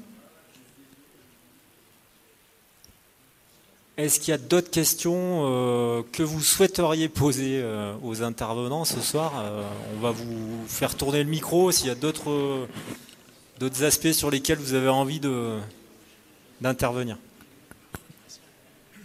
Bonsoir. Alors moi j'ai une question. Alors euh, je suis professionnel en parapente et aspiguide aussi, donc je suis fréquemment dans la montagne avec un parapente sur le dos. Et depuis plusieurs années, ben, notamment avec l'arrivée des voiles monosurface, je vois aussi l'arrivée de nouveaux pratiquants en montagne et je me pose beaucoup de questions. Alors moi, à titre personnel, j'utilise un peu tout type de matériel et je suis convaincu du bienfait de, de la diversité du matériel. Ma question, elle est toute simple en fait. Moi, je refuse d'utiliser pour le moment la monosurface en enseignement parce que je pense pas, crois pas au côté pédagogique de la chose pour le moment. Ma question en fait est simplement est-ce que d'un point de vue de moniteur, il est possible de construire une expérience viable euh, pour évoluer en sécurité pour quelqu'un qui souhaiterait faire que de la monosurface? Donc est-ce que quelqu'un qui va arriver en stage avec une monosurface et qui va voler que en monosurface peut voler un jour en sécurité en haute montagne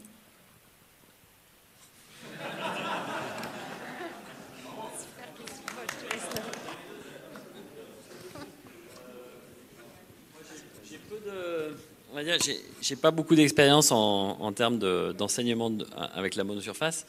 Par contre, c'est vrai que j'ai passé beaucoup de temps à, décoller des sommets. Euh, donc, euh, c'est vrai que pour moi, j'ai quand même tendance à dire que c'est des ailes qui sont tellement faciles et facilitantes qu'il euh, y a moins de chances qu'une personne qui vole en monosurface rate un déco en montagne que un mauvais pilote euh, fasse un mauvais décollage avec une, voile, on va dire, un peu plus exigeante. Donc quelque part, euh, si elle est bien formée et, qu'elle a, la conscience euh, d'être dans un milieu exigeant, je pense qu'il y a, oui, y a, moyen de se former qu'en monosurface et, et, de faire ça de façon, de façon safe au final. Mais, mais ça, comme dit Fabien, ça nécessite de la pratique, ça nécessite de l'engagement et ça nécessite euh, de, faire ça régulièrement et sérieusement. Ce n'est pas juste un outil pour descendre.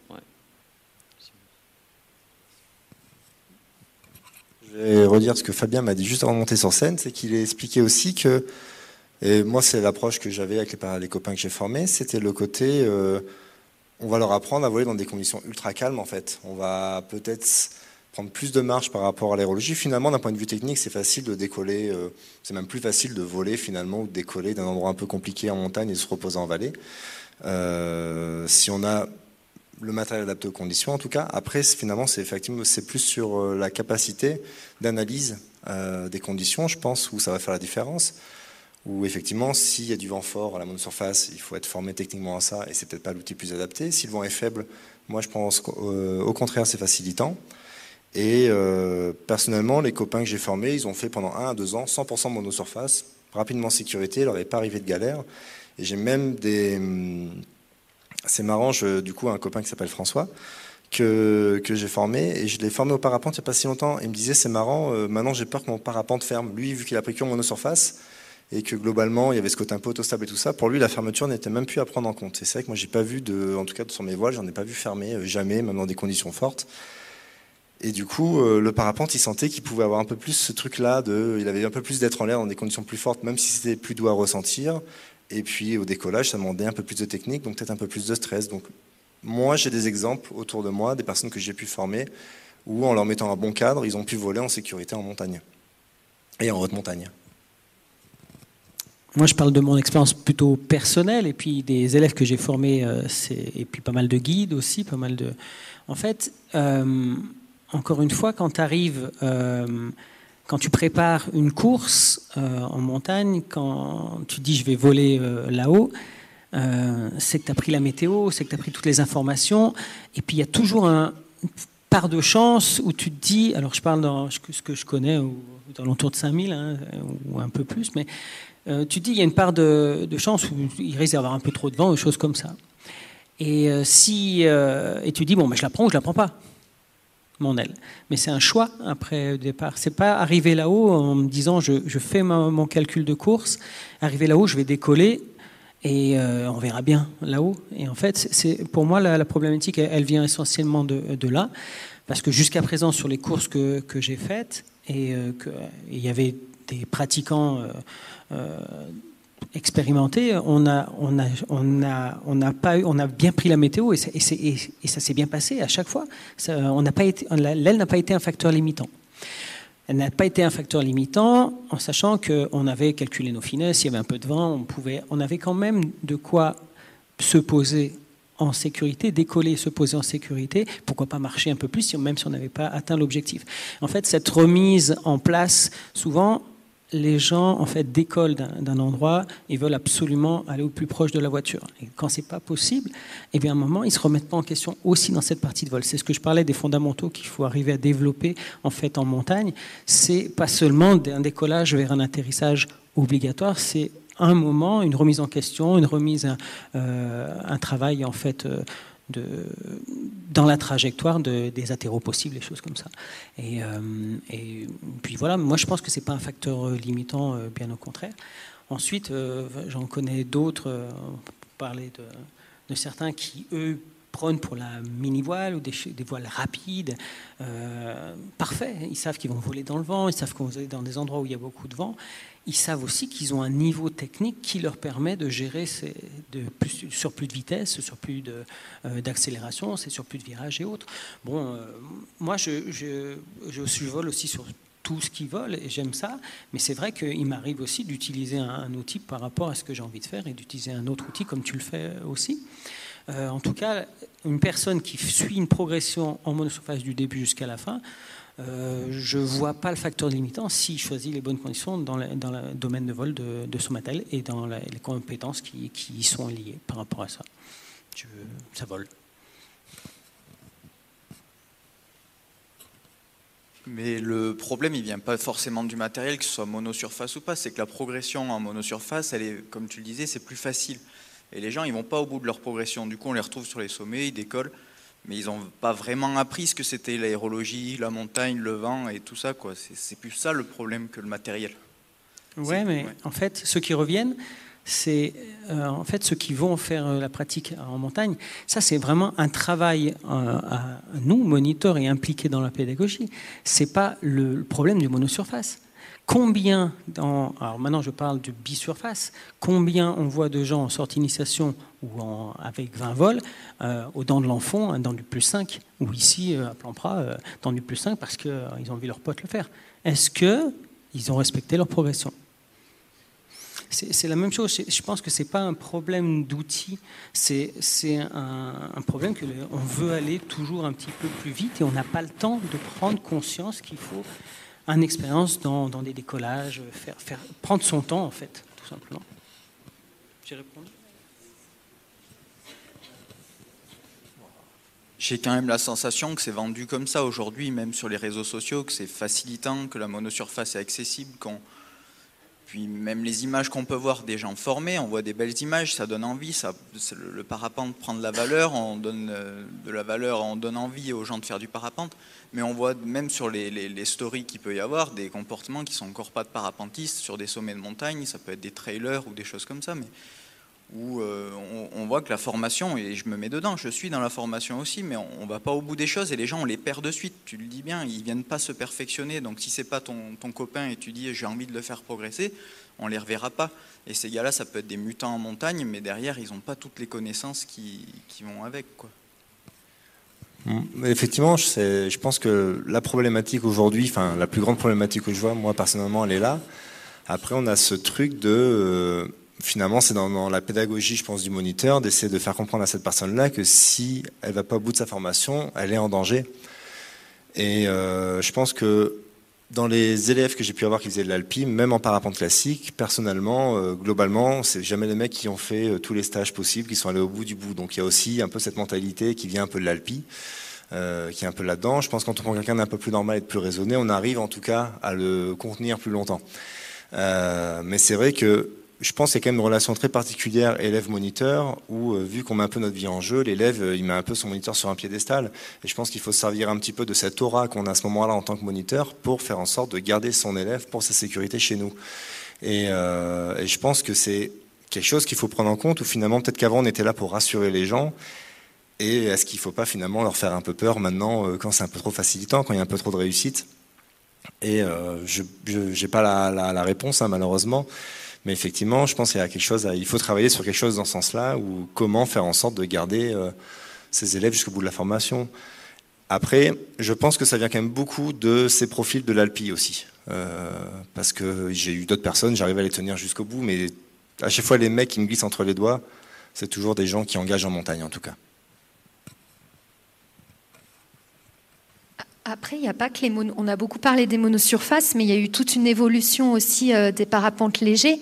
Et il y en a beaucoup qui commencent le vol rando euh, avec des parapentes légers euh, rando. Est-ce que c'est les mêmes, exactement les mêmes problématiques qu'en monosurface ou ça va être différent? Bon, bah, j'ai le micro, j'en profite. du coup, pour moi, je pense que ce qui est marrant, c'est que finalement, La monosurface, ça va pour un, cadre. Le parapente léger peut aller pour un autre cadre. C'est vrai qu'on a, avec un parapente léger, on a déjà beaucoup plus de polyvalence. Euh, on peut rester plus facilement en l'air. On peut aller plus vite. On, ça pénètre plus. Donc finalement, moi, je suis en train de me dire qu'on commence à avoir juste de plus en plus d'outils. Et après, il faut se dire par rapport à ma pratique, quel est l'outil euh, que je vais utiliser pour ma pratique personnelle? Donc euh, je pense que le parapente va évoluer, ça va continuer de s'alléger. On arrive à des parapentes qui font 2 kg, c'est à peu près ça. Je crois que c'est 2 kg pour les doubles surfaces en pas trop trop grande taille, contre 1 kg pour les monosurfaces les plus légères, sachant qu'on a un petit peu de tout. Mais c'est vrai que ça ouvre déjà l'accès euh, à la montagne, ça c'est sûr. Voire même aujourd'hui, ce qu'on peut envisager, ce qui est assez rigolo qu'on ne pouvait pas envisager à l'époque, c'est qu'on peut partir avec un speed flying de 2 kg dans le dos et une monosurface de 1 kg en se disant pour 3 kg, là-haut j'ai le choix chose qui n'était pas le cas à l'époque. Euh, et, je sais que moi, ça m'est arrivé un paquet de fois en tout cas, en se disant, je ne sais pas ce que j'aurai là-haut, bah, finalement, je peux presque prendre plus d'ailes. Donc là, on est plus dans une question de porte-monnaie après. Mais, euh, mais en tout cas, c'est vrai que y a, ça évolue. Je pense que les gens qui y engagent, il y a une nature des gens qui engagent, hein, donc ça c'est un pourcentage de la population, je pense qu'ils existeront toujours. On aura beau faire un matériel très très compliqué ou très très facile, il y en aura toujours des gens qui vont pousser les limites et tout ça. Pour moi, ce qui est compliqué à gérer de mon côté, on en discutait tout à l'heure, c'est le côté où les gens qui prennent des risques sans le savoir, pour moi, c'est assez dur à vivre. Ceux qui ont conscience des risques et donc qui ont la formation d'aérologie, qui savent un petit peu dans quoi ils évoluent et qui prennent cette décision de, pour moi, c'est chaud, mais j'y vais quand même. Chacun se situe là où il veut. Après, euh, que ce soit parapente, monosurface, speed flying et tout ce qu'on veut. Par contre, c'est vrai que quand on n'a pas cette expertise euh, d'aérologie, c'est là où, où c'est un peu compliqué. C'est ça qui est triste, c'est qu'aujourd'hui, on a de plus en plus peut-être de pratiquants euh, parce qu'on attire beaucoup de monde de là-haut d'or euh, qui veulent aller un peu plus vite que la musique. Ils ont peut-être un projet, ils ont fait beaucoup de montagnes avant, et du coup, que ce soit en parapente, en monosurface, ou finalement ils sont lâchés avant d'avoir euh, une très bonne analyse. Et donc, on en parlait tout à l'heure, ça serait est-ce que finalement, après les écoles, on a ce petit créneau de 20, 30, 40 vols, jusqu'à 100 vols, où les gens sont un peu livrés à eux-mêmes, sont un peu seuls au monde, avec un bagage d'analyse très très faible, et en gros, leur suivi dépend aussi beaucoup du, club, de leur réseau, euh, de leurs copains qu'ils vont avoir après ces stages-là. Ouais, vous m'entendez? Ouais. Bonjour tout le monde du coup. Et euh, du coup, j'avais une autre question, moi, qui était plutôt. Je pense qu'on est tous d'accord pour dire que les évolutions technologiques, elles ont aidé à, faciliter euh, l'apprentissage du parapente. Donc, les évolutions technologiques, l'évolution des, des, structures pédagogiques, ça a fait quand même globalement exploser le parapente. Et donc autant en moyenne montagne qu'en haute montagne, je pense que la, quantité de parapentistes a, largement augmenté ces dix dernières années. Et euh, du coup, on a soulevé les problématiques de cohabitation avec les environnements naturels, avec les, autres acteurs de la montagne, les secours, les, les bennes, les, je sais pas qui, les, euh, pistes. Comment vous, voyez du coup l'évolution de, de, cette cohabitation avec euh, avec, euh, bah, avec tous les acteurs de, la montagne, quoi, que ce soit en, moyenne montagne ou en, haute montagne. Euh, et en fait, je pense notamment aux autres pays qui, du coup prennent le devant des choses et qui le réglementent. Et j'avoue que c'est un peu quelque chose qui me fait peur, quoi. Et voilà, comment vous, voyez l'évolution de, cette explosion de la pratique qui est pour, pour l'instant pas mal anarchique finalement, je pense. Alors, euh, Désolé si j'ai. Je me permets de répondre en premier. Il y a Déjà, c'est très marrant de comparer les pays où euh, le fait de bosser avec des marques de parapente, finalement, on soucie un peu du marché allemand, par exemple, autrichien, suisse et tout ça, où on a une approche radicalement différente. les Français, on fait partie de ces pays où on a une liberté. À part d'être assuré, on n'a aucune obligation. Donc je pense que c'est toujours un peu un, le jour où on aura trop de pépins, on perdra cette liberté-là. Et tant qu'on arrivera à avoir un nombre de pépins limité, finalement, on pourra garder un peu cette liberté. Donc il y a un peu ce côté-là. Il y a d'autres pays comme en Allemagne, comme en Suisse, où il y a des brevets qui peuvent être obligatoires qui peuvent être. Euh, moi personnellement, je trouve c'est un peu cohérent de se dire, euh, je vais pas prendre un hélico comme ça, et aller décoller et voler. Je trouve que c'est normal de l'apprendre. Je trouve que c'est normal, euh, vu qu'on peut pas deviner la masse d'air, qu'il faut l'apprendre. C'est vrai que selon moi, des fois, de donner beaucoup de liberté, ça met les gens en danger. Donc je sais pas quel est l'intérêt par rapport à ça, mais sans en débattre, c'est que mon point de vue. Et moi, ce qui me fait peur dans le futur, c'est plutôt l'évolution de tout ce qui se passe en l'air, c'est-à-dire que il y a de plus en plus d'avions. Il y a aussi des nouveaux engins qui s'appellent les eVTOL, qui vont être des espèces de drones un peu volants, urbains. Il y a à peu près 150, 200 startups dont des startups qui dépendent d'Airbus, Boeing et compagnie, qui vont bosser. Donc ça va être des espèces de petits engins électriques qui vont voler à basse altitude. Et donc je pense qu'à terme, on va quand même avoir euh, comme des euh, CTR et compagnie, mais à basse altitude entre les vallées. Donc je pense que petit à petit, mine de rien, on sera forcément un peu parqué parce que euh, n'est pas un gros lobby, parce qu'on fait pas beaucoup de pognon. Et je pense qu'il faut peut-être un peu se préparer, en tout cas affronter des géants de l'industrie qui vont commencer à vouloir voler à basse altitude, à plus grosse échelle. Et je pense que c'est quelque chose qui va arriver. Je voulais poser une question à Pierre euh, là-dessus. Euh, toi qui as connu le tout début, euh, où on parlait de liberté totale, de voilà, la période des premiers, des pionniers, qu'on a envie un peu d'une certaine manière, parce que toutes ces questions-là, elles ne se posaient pas. Tu as connu quand même une grosse évolution de l'activité, tu as eu une école de parapente, etc. Est-ce que toi, tu as quel regard là-dessus Est-ce que tu penses qu'il y a des c'est plus restrictif qu'avant? Est-ce que tu penses que euh, la cohabitation est plus difficile? Euh, voilà. Ouais.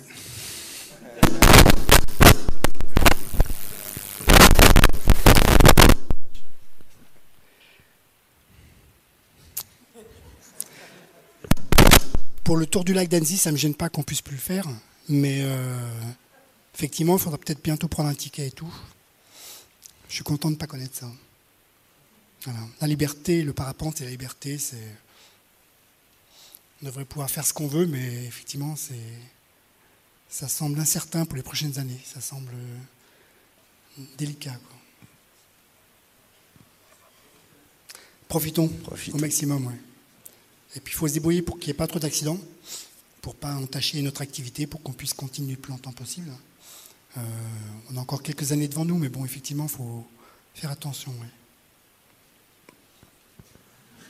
Ça me fait pas rire l'avenir. Hein. Pas marrant ta question. Par rapport à ça, il y, a, quelque chose d'intéressant. Donc moi, je fais surtout des vidéos de parapente. Enfin, les gens me connaissent plutôt par ça. Donc j'ai beaucoup, beaucoup de messages de l'extérieur du milieu, et j'ai des centaines, voire des milliers de messages de, de gens qui me disent comment je me mets au parapente? Et finalement, il y a, on a peut avoir les wingmasters, des, plein de gens parlent de comment on fait du parapente en vrai. Mais personne n'explique finalement euh, comment se mettre au parapente, dans quelle école. Il y a, on n'a pas encore de vidéo, de pédagogie, vraiment de cadre qui, pour la personne lambda qui n'y connaît absolument rien, qui puisse avoir peut-être euh, un élément sur lequel il puisse s'appuyer, qui va structurer un peu sa pensée en se disant euh, bah, si je veux apprendre en sécurité, je vais peut-être d'abord passer par une école, ok, il y aura un brevet à apprendre, je vais peut-être ouvrir des bouquins d'aérologie et tout ça. Et finalement, il y a un petit peu un monde, un gouffre entre le milieu du parapente et l'extérieur du parapente, finalement, où on pense pas trop aux gens des fois à l'extérieur du milieu. Et euh, en tout cas, moi, à chaque fois qu'on pose cette question-là, je peux même pas leur envoyer un lien d'une vidéo en leur disant, ben, regardez, c'est comme ça, c'est facile. Alors c'est euh, vrai, quand on te voit, c'est facile.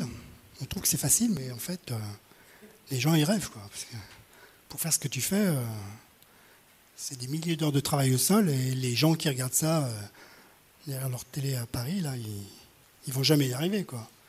C'est une connerie ce que tu fais là finalement. Ah mais c'est exactement ça. Hein. En plus, a rien qui est vrai. Non mais il faut le dire que c'est pas facile ce que tu fais là. C'est pas un bon exemple en fait. Je pense qu'on a l'avantage du parapente, c'est que le jour où on arrive sur une pente école, on s'en rend compte tout de suite. Donc ça, on se rend compte qu'il faut un petit peu de temps déjà pour réussir un beau décollage. Ouais, mais le mec, il arrive, il marche sur l'eau, il marche sur l'écart. S'il arrive, je vais y arriver moi aussi. Ah bah, et c'est vrai. Pourquoi pas Pourquoi est-ce qu'il n'y arriverait pas avec un peu de temps? Avec un peu de temps, ouais. avec un peu de temps d'entraînement. S'il n'est pas cassé avant, et... ah, t'es pas une bonne idée, toi, finalement. Alors ça peut-être, je suis peut-être l'anomalie. Non, mais c'est. merci beaucoup. C'est le euh, revers. Mais exactement, non, c'est vrai que. que tu fais, le parapente. Exactement. Et moi, dans la manière cinématographique, j'ai envie de donner envie aux gens de voler. Donc, ce que je fais, c'est que j'enlève tout ce qui est chiant dans le parapente et je le monte pas. Donc, euh, on arrive avec ces petits moments de magie qu'on galère nous à avoir. On passe des semaines à l'autre bout du monde pour essayer de. Et en plus, sur la plage, quand tu passes enlever le truc à la fille, là. Ça, c'est vraiment sexiste. C'est facile, ça. Hein J'ai essayé l'autre jour, je ne suis pas arrivé. ça m'a pris quelques fois. Il hein. faut le dire, ça. Est-ce que les gens veulent le savoir? Moi, je peux répondre à la, question. Et tu es d'accord aussi, non? Bien sûr. Ah, J'ai même demandé au père avant. C'est vrai en plus. Euh, j'avais une question, je suis là au milieu. Euh, une remarque par rapport à la monosurface. Euh, on a parlé beaucoup de formation, de matériel. Et je trouve que ça, on le montre vraiment dans la vidéo qu'on a vue, c'est que quand on vole en monosurface, on a aussi tendance à diminuer au maximum le matos de sécurité, airbag, secours, même le casque. Et donc je voulais savoir si finalement bah, cette tendance à vouloir être de plus en plus light n'était pas un risque, même si la voile monosurface en elle-même est plus sécure. Alors effectivement, nous, c'est des questions qu'on se pose énormément, notamment quand on fait une vidéo. Où est-ce qu'on met la limite? Où est-ce que... Personnellement, quand je vole en monosurface, voire même pas monosurface, mais quand je fais un vol rando, euh, j'ai pas de casque, j'ai pas de secours, euh, je vole dans des conditions très calmes, où euh, je pars du principe où j'ai la sensation de contrôler un peu mon environnement et que je vais pas me la coller. Est-ce que de dire ce message-là, que finalement, si je le fais et si j'y crois, peut-être que j'ai tort, hein, c'est pas impossible, mais peut-être que j'ai raison aussi, qu'avec de l'expérience, on peut arriver à ce but-là, de se dire je peux décoller en monosurface depuis une montagne, sans parachute de secours et sans casque, à mes risques et périls avec mes connaissances. Après, c'est toujours pareil, c'est euh, ce fameux truc de qu'on a entendu aux États-Unis de j'ai pas vu que c'était interdit de mettre mon chat au micro-ondes, du coup, euh, si je le fais et qu'il meurt, euh, du coup, j'attaque la boîte. Moi, j'aime bien me dire qu'il faut laisser un minimum, un peu comme la liberté dans le parapente, qu'il faut que les gens soient aussi un minimum responsables. Et le seul truc, moi, dans lequel je pousserais vraiment, c'est de se dire n'apprenez pas tout seul, passez par une école, c'est comme faire un stage de plongée, si on n'a pas compris les paliers, on va forcément se flinguer. Et c'est ce message-là qui, pour moi, n'est pas assez appuyé dans le milieu du parapente, où il y a des gens qui se disent quand même, je vais apprendre tout seul. Et à partir du moment où on passe par une structure, une fois qu'un moniteur est là, je pense que le moniteur, il va, lui, cadrer l'activité et mettre un petit peu les règles autour, euh, autour de tout ça. Après, c'est que mon point de vue. Hein, euh, J'aime bien faire un peu confiance aux gens et des fois on peut se planter, hein, mais c'est vrai que moi j'aurais tendance à, à quand même essayer de faire un peu rêver les gens. Et après, effectivement, il y a l'arrêté qui nous rattrape. Le parapente, ça peut être dangereux. Le parapente, euh, c'est pas en cours et en vol. Avant, entre deux, faut s'attacher, attendre les bonnes conditions, tenir les avants, temporiser, compagnie. Donc, moi, j'aime bien essayer de faire un peu rêver les gens et essayer de, donner vraiment l'envie. Mais il y a effectivement un contraste entre la réalité et, euh, ce truc-là. Est-ce que c'est bien, est-ce que c'est mal? Euh, Ça, c'est vrai que ça serait intéressant d'en discuter avec, en tout cas, pas mal de moniteurs et le milieu, quoi.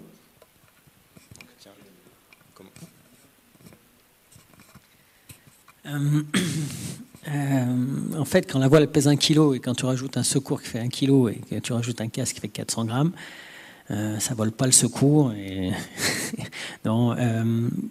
moi aussi, je, dans certaines situations, je vole sans, sans secours, enfin même souvent avec ma monosurface. Euh, mais par exemple, notre discours en tant que, que moniteur, euh, il ne va pas dans, dans, ce thème-là. En fait, on est encore dans une pratique du vol. Et euh, tout à l'heure, on parlait de vol libre. ceux qui ont connu le vol libre il y a 30 ans, ils peuvent, ils sont frustrés parce qu'on leur coupe euh, leur liberté. Mais en tout cas, nous on prône en tant que moniteur, on prône le, vol tout simplement quoi. Enfin, de voler, c'est quand même merveilleux quoi. Donc le vol libre, les prochains qui vont apprendre le vol dans quelques années, ils auront quelque chose de beaucoup plus restreint, mais j'espère qu'ils seront heureux de quand même de voler tout simplement. Pour en revenir au matériel, nous on prône un matériel de sécurité euh, tout le temps avec le casque. nous on n'a pas encore les chaussures hautes, je, je, passe sur les chaussures hautes, mais en tout cas euh, euh, gants, on essaye au maximum de penser à ça. Puis après, la, personne, on, sait de toute façon qu'il va tellement de, thèmes sans matériel de sécurité, sans, qui, va faire son choix à un moment ou à un autre. Mais euh, pour l'instant, il y a un libre choix. Euh, le libre choix, c'est chouette. Euh, chacun va prendre ses responsabilités. On connaît d'autres endroits, par exemple en, Allemagne, où c'est beaucoup plus strict, ils volent avec, euh, avec pas mal de choses. Je ne sais pas si c'est mieux leur progression. Ils sont peut-être frustrés de porter trop lourd, et je ne sais pas si ça améliore leur sécurité au décollage ou en l'air. Donc j'ai pas, hum, je pratique mon activité de parapente comme je le sens. je véhicule une, j'essaie de véhiculer quelque chose de très sécuritaire au niveau euh, déjà de la pratique technique et mentale de, des prises de décision de, de mes élèves. Après, euh, ça reste du vol libre. J'ai pas d'autre chose. Sur, sur, ce point-là, euh, Zeb, toi, tu vois, tu vois comment les choses par rapport à l'évolution du matériel? Tout à l'heure, tu parlais des billes où, à l'époque, de toute façon, tu as enlevé le secours parce que sinon, tu avais.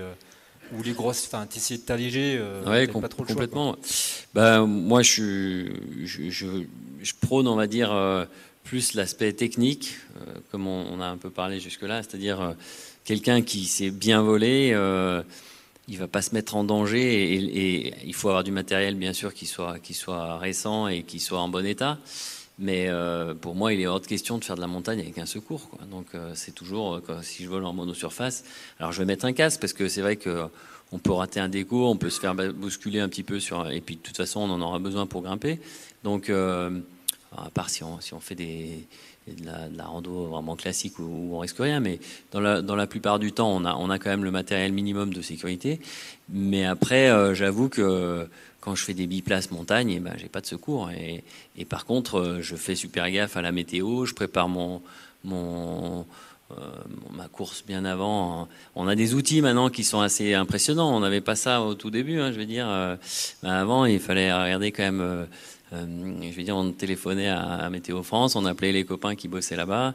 Euh, maintenant, on n'a plus tout ça. On a, tout sur le téléphone. Ça, c'est quand même une évolution dont on n'a pas parlé, mais qui est, assez intéressante parce que les réseaux sociaux, c'est pareil. Euh, pour se retrouver à 100, à 100 au sommet du Mont Blanc, et eh ben ça, il y a, il y a 15-20 ans, ça se serait jamais produit, quoi.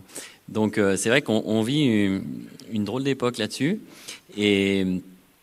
et, du coup, on est aussi dans une dans une société qui est de plus en plus sécuritaire. Euh, et ça, ça c'est vrai que nous, on a vécu une époque de fou où c'était tellement libre qu'on on avait le choix, quoi. Maintenant, on n'a plus toujours le choix. Euh, mais si on pouvait encore l'avoir, euh, je dirais que avant tout, formez-vous bien. Euh, bouffer de la pantécole, il faut, enfin, je veux dire, faut être, faut être super technique, faut être, faut être vraiment, faut avoir la maîtrise complète de son matos. Et après, après, ben, si on a le mental, euh, eh ben en avant quoi. Après c'est sûr que si, si c'est pour faire du vol euh, autour des zones où il y a énormément de personnes, euh, eh ben là oui, ben là oui, on, va prendre un secours et puis euh, parce que tout, tout, ne dépend plus que de nous entre guillemets. Mais à partir du moment où on est seul en montagne et que et que ben, on, a bien préparé sa course et que les conditions, on sait se, se mettre dans l'ambiance et, et s'adapter au, milieu. Moi, c'est rare que je monte au Mont Blanc et que je vole pas. Hein. Donc c'est pas pour autant que je vais me mettre en danger. Euh, parce que je vais trouver le petit coin qui est, euh, qui est un peu protégé, parce que j'aurais tout le long de la montée, j'aurais observé euh, et ben, comment ça soufflait ici, euh, si, si je vois des, des, nuages qui ont un peu telle ou telle forme. Et, et ça, ben, ça c'est s'imprégner de la montagne, c'est s'imprégner de, de l'activité, du milieu. Et, et, et ça, c'est la meilleure, c'est la meilleure des.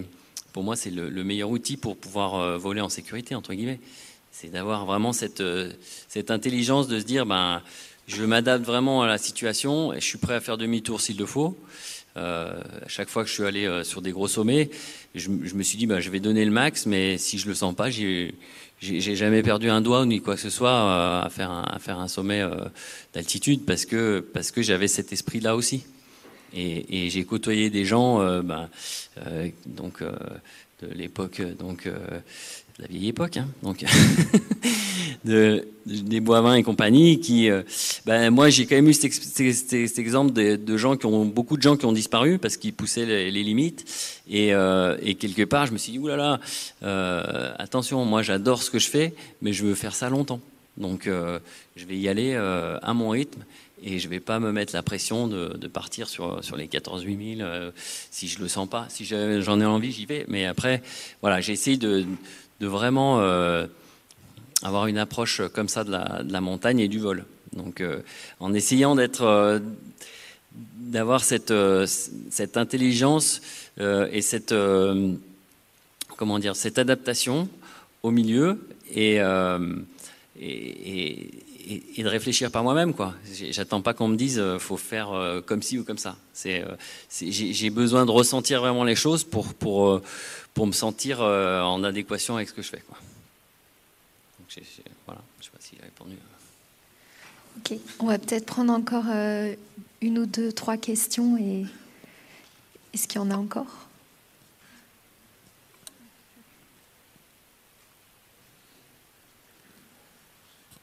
Bon, je, je m'adresse aux concepteurs de monosurface. On a constaté que la, la surface était toujours plus faible que les voiles classiques en tant que concepteur. Est-ce que tu peux nous éclaircir sur ce côté euh, technique?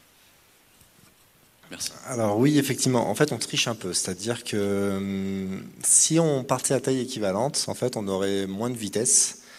Et pour pas pour pallier à ça, on triche un peu. En fait, on, on, diminue la taille pour commencer à voler plus vite. Ce qui se passe, en fait, c'est que faut voir qu'une monosurface, donc maintenant on a quasiment toutes les mêmes où on a un bord d'attaque gonflable devant, donc ça fait comme un petit boudin devant, comme un kite un petit peu à, tube, et derrière on a une monosurface. En fait, en surincidence, la voile dégénère beaucoup de portance et ça veut aller devant, c'est même un profil extrêmement instable. En sous-incidence, à contrario, on a euh, énormément de traînées derrière ce tube en fait. Ça, crée, ça génère vraiment une des espèces de, petits tourbillons derrière qui font que l'aile en fait elle a du mal à avancer.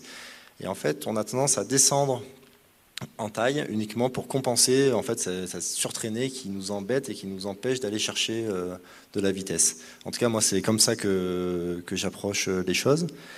Et euh, si on prenait le même, la même surface, bah, avec un parapente classique, on aurait une meilleure pénétration, on volerait plus vite, on dirait même attention, on commence à voler trop vite, ça commence à être dangereux. Donc une 16 mètres carrés en parapente classique, serait ultra dynamique en virage, ça commencerait à aller vite, faudra, ça serait plus dur d'apprendre l'atterrissage, alors qu'une monosurface, c'est un peu comme si on était euh, mi-frein un peu tout le temps sur un parapente classique. Je ne sais pas si j'ai bien répondu à la question. Est-ce qu'il y a d'autres questions?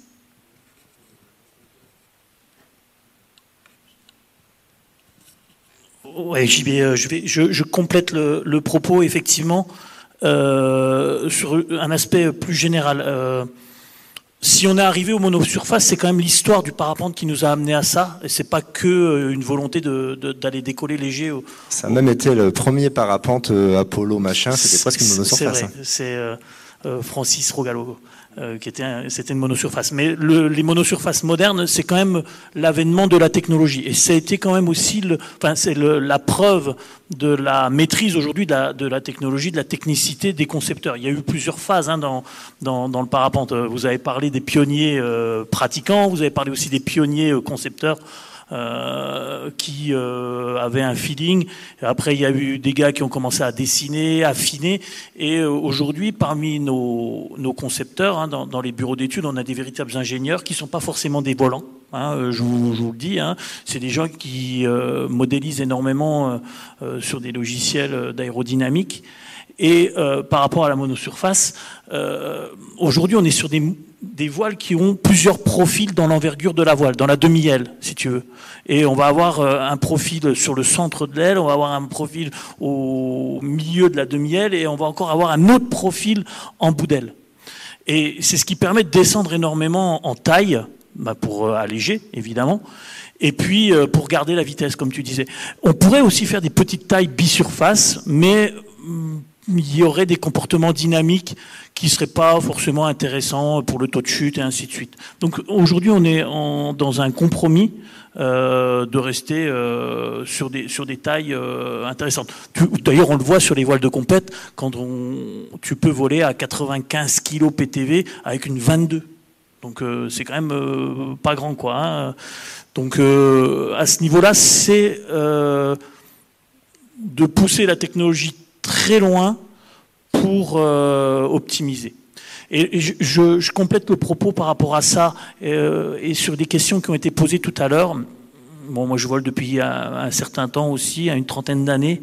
Et je me rappelle que au début, on avait un parapente et vous aviez tous un seul parapente. Et vous imaginez, éventuellement, si vous en aviez un deuxième, c'était l'ancien ou éventuellement peut-être le futur ou le proto que vous aviez peur de voler. Maintenant, on a je sais pas, euh, bah tiens, on va faire un sondage. Qui a plusieurs parapentes? Qui a au moins deux parapentes? Yes Et trois parapentes Et quatre parapentes Non, alors j'arrête, parce que euh, là, ça va être trop bling-bling. Non, mais ce que je veux dire par là, c'est qu'il y a dix ans, on avait, encore il y a dix ans, on n'avait qu'un seul parapente. Et il était polyvalent. Et il faisait tout. Et maintenant, euh, si c'est tellement spécifique, tout à l'heure, on parlait des voiles légères, on parlait euh, des monosurfaces, on parle des voiles de crosse. Mais si on a un parapente, c'est ni fait ni à faire, quoi. Donc il nous faut le truc du jour, le truc de l'activité. Et tu peux pas supporter d'aller avec tes potes si qui eux ont le bon parapente, si toi tu l'as pas, quoi. Donc il est là aussi. Alors vous allez me dire, ouais, c'est du business. Euh, nous, on répond à une envie, euh, la technologie répond à des envies. Euh, quand nous, une marque, on sort pas le bon parapente qui est bien euh, fité pour l'activité, on passe à la trappe. Hein.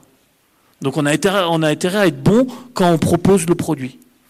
Donc euh, il est là aussi, hein, encore une fois, il y a 10 ans, et c'était quand même, il n'y a pas si longtemps que ça, il n'y avait qu'un seul parapente, et c'était polyvalent, et on faisait tout, on faisait des volets ski à la Clusa, on faisait du cross, et maintenant il est hors de question de faire la même chose avec tous les parapentes. Par rapport à ça, nous on répond, il n'y a pas de problème. Mais euh, ça demande, ça, ça, non, mais ça demande beaucoup d'argent, beaucoup d'investissement, mais comme vous doublez votre consommation ou triplez votre consommation, ça joue quoi. Et le Covid nous aide en plus. Merci.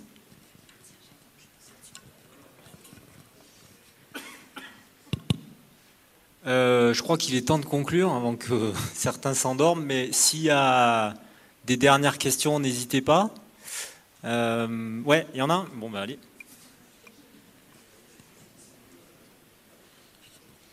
Alors moi j'ai une question euh, pour nos pionniers du vol en montagne. J'aurais aimé savoir, à l'époque des premiers vols, euh, que ce soit des 8000, euh, même en dessous, de quels moyens météo vous disposiez et qu'est-ce que vous regardez? C'est-à-dire typiquement, est-ce que vous aviez moyen de savoir qu'il allait y avoir du vent? Est-ce que vous montiez coûte que coûte avec la voile au sommet, quitte à skier 100 km heure là-haut et que ça fasse pas?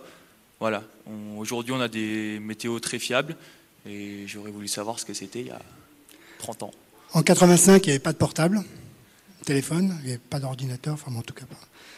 J'avais rien. Rien. Donc quand tu as décollé à 8000, tu es parti sans météo avec la voile sur le Ah, dos rien, euh, rien. Il n'y avait pas un routeur à Cham pour me dire euh, avant de face, dans le travers, euh, non, rien. L'aventure. À poil. Voilà. Ça, c'était top.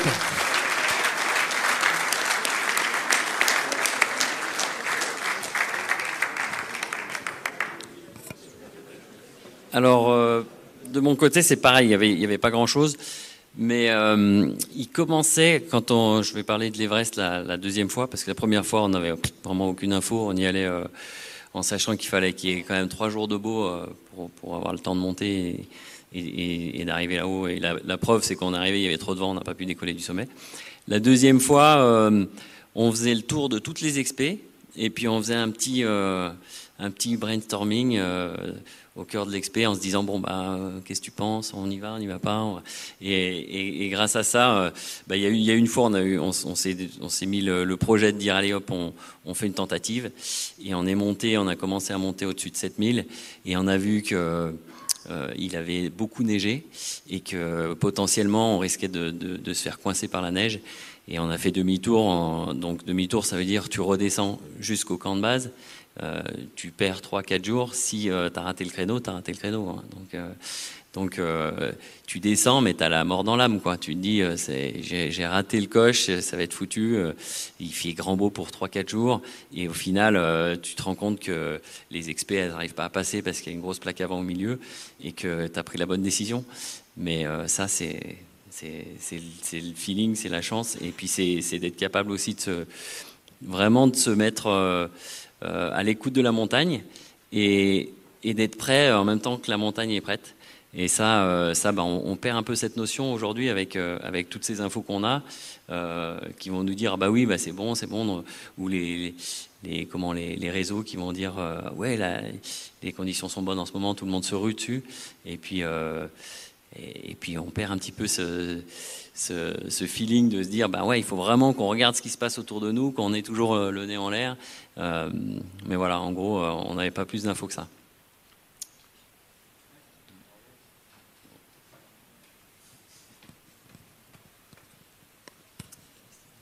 Ouais, juste une question très rapide. Il ressemblera à quoi le parapente de demain? Ça, c'est pour JB. Antoine Girard, qui part d'en bas, qui monte, il se pose, il fait le sommet à pied, il redescend, il décolle. Puis quand il monte à 8000, qui passe en dessus, là, putain, j'ai vu ça. C'est c'est ma montagne. là. Ah, incroyable. Incroyable. Ouais.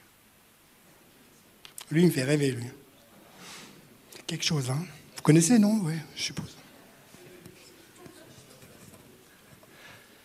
Et d'un point de vue technique, alors là plus compliqué, hein, euh, je pense que tout va progresser. On, part toujours dans une évolution que la, ça fait une pente très très forte au début, où je pense qu'entre euh, les années 70 et les années 90, euh, tous les ans c'était la révolution dans le milieu. Et puis plus on avance dans le temps, plus la courbe d'évolution un petit peu s'aplatit petit à petit. Donc là on est quand même sur quelque chose qui s'aplatit de plus en plus, mais en même temps, euh, si on a les premiers avions dans les débuts des années 1900, aujourd'hui on en est loin, on a quand même des avions qui n'ont rien à voir avec ça. Mais dans les 30 premières années, on allait très très vite.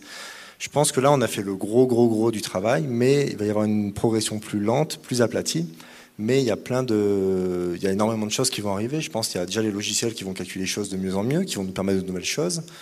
Il va y avoir les tissus euh, les suspentes qui vont être de plus en plus fines, de plus en plus légères sûrement, qui vont nous permettre d'avoir de plus en plus de performances, qui vont nous permettre de réduire en poids. On a déjà des tissus en dynéma, euh, comme Ozone a fait par exemple pour la X-Alp, euh, où on a des tissus en dynéma qui sortent à des grammages à 12 grammes du mètre carré, alors qu'aujourd'hui, dans le milieu du parapente, on utilise des 25 grammes du mètre carré, donc trois fois plus léger. Donc ça va s'alléger encore, ça c'est sûr et certain. le prix va sûrement augmenter parce que ces tissus-là coûtent aussi six fois plus cher. Euh, et en plus sont dix fois plus chiantes à coudre. Et après, ben, ça, va dépendre aussi de la créativité euh, des concepteurs, de l'ingénierie. On va être de plus en plus précis, de moins en moins de plis, ça va planer de mieux en mieux. Et avec de moins en moins de suspentes, j'imagine, euh, jusqu'à ce que, est-ce que finalement, ça va pas peut-être, est-ce que, ouais, est-ce qu'il va pas y avoir des parties rigides à l'intérieur? Pourquoi pas? Je pense que ça peut encore aller assez loin. Et une autre partie aussi, je pense qu'il peut avoir une grosse expansion dans peut-être 5 à 10 ans, ça va peut-être être le paramoteur qui, lui, je pense, est, euh, clairement, euh, comment dire, il n'y a pas grand monde qui en fait parce que c'est très très onéreux, c'est très cher, ça tombe en panne, ça pue, il y a plein de trucs qui vont pas. Mais le jour où ça va peut-être basculer en électrique, finalement, avec des ailes très très faciles et tout ça, est-ce que les gens en pleine sur le plat, ils n'auront pas tous leur petit paramoteur pas trop cher pour se déplacer d'un point A à un point B? Donc je pense que ça va, voilà, je pense que prendre de plus en plus de place en montagne, mais ça risque aussi de prendre de plus en plus de place euh, en pleine, quoi. Donc on verra.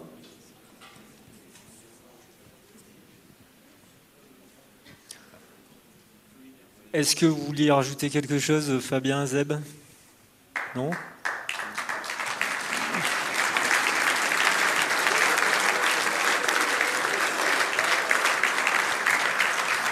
Merci, merci à tous ceux qui, tous ceux qui ont été présents ce soir. Merci d'avoir répondu à l'invitation et merci au public. Pour ceux qui veulent voir les images, sur YouTube, vous tapez Pierre Jevaux, il y a des images. Elles sont pas terribles, elles sont vieilles. C'est pas mal. Voilà. Bonne soirée à tous. Merci.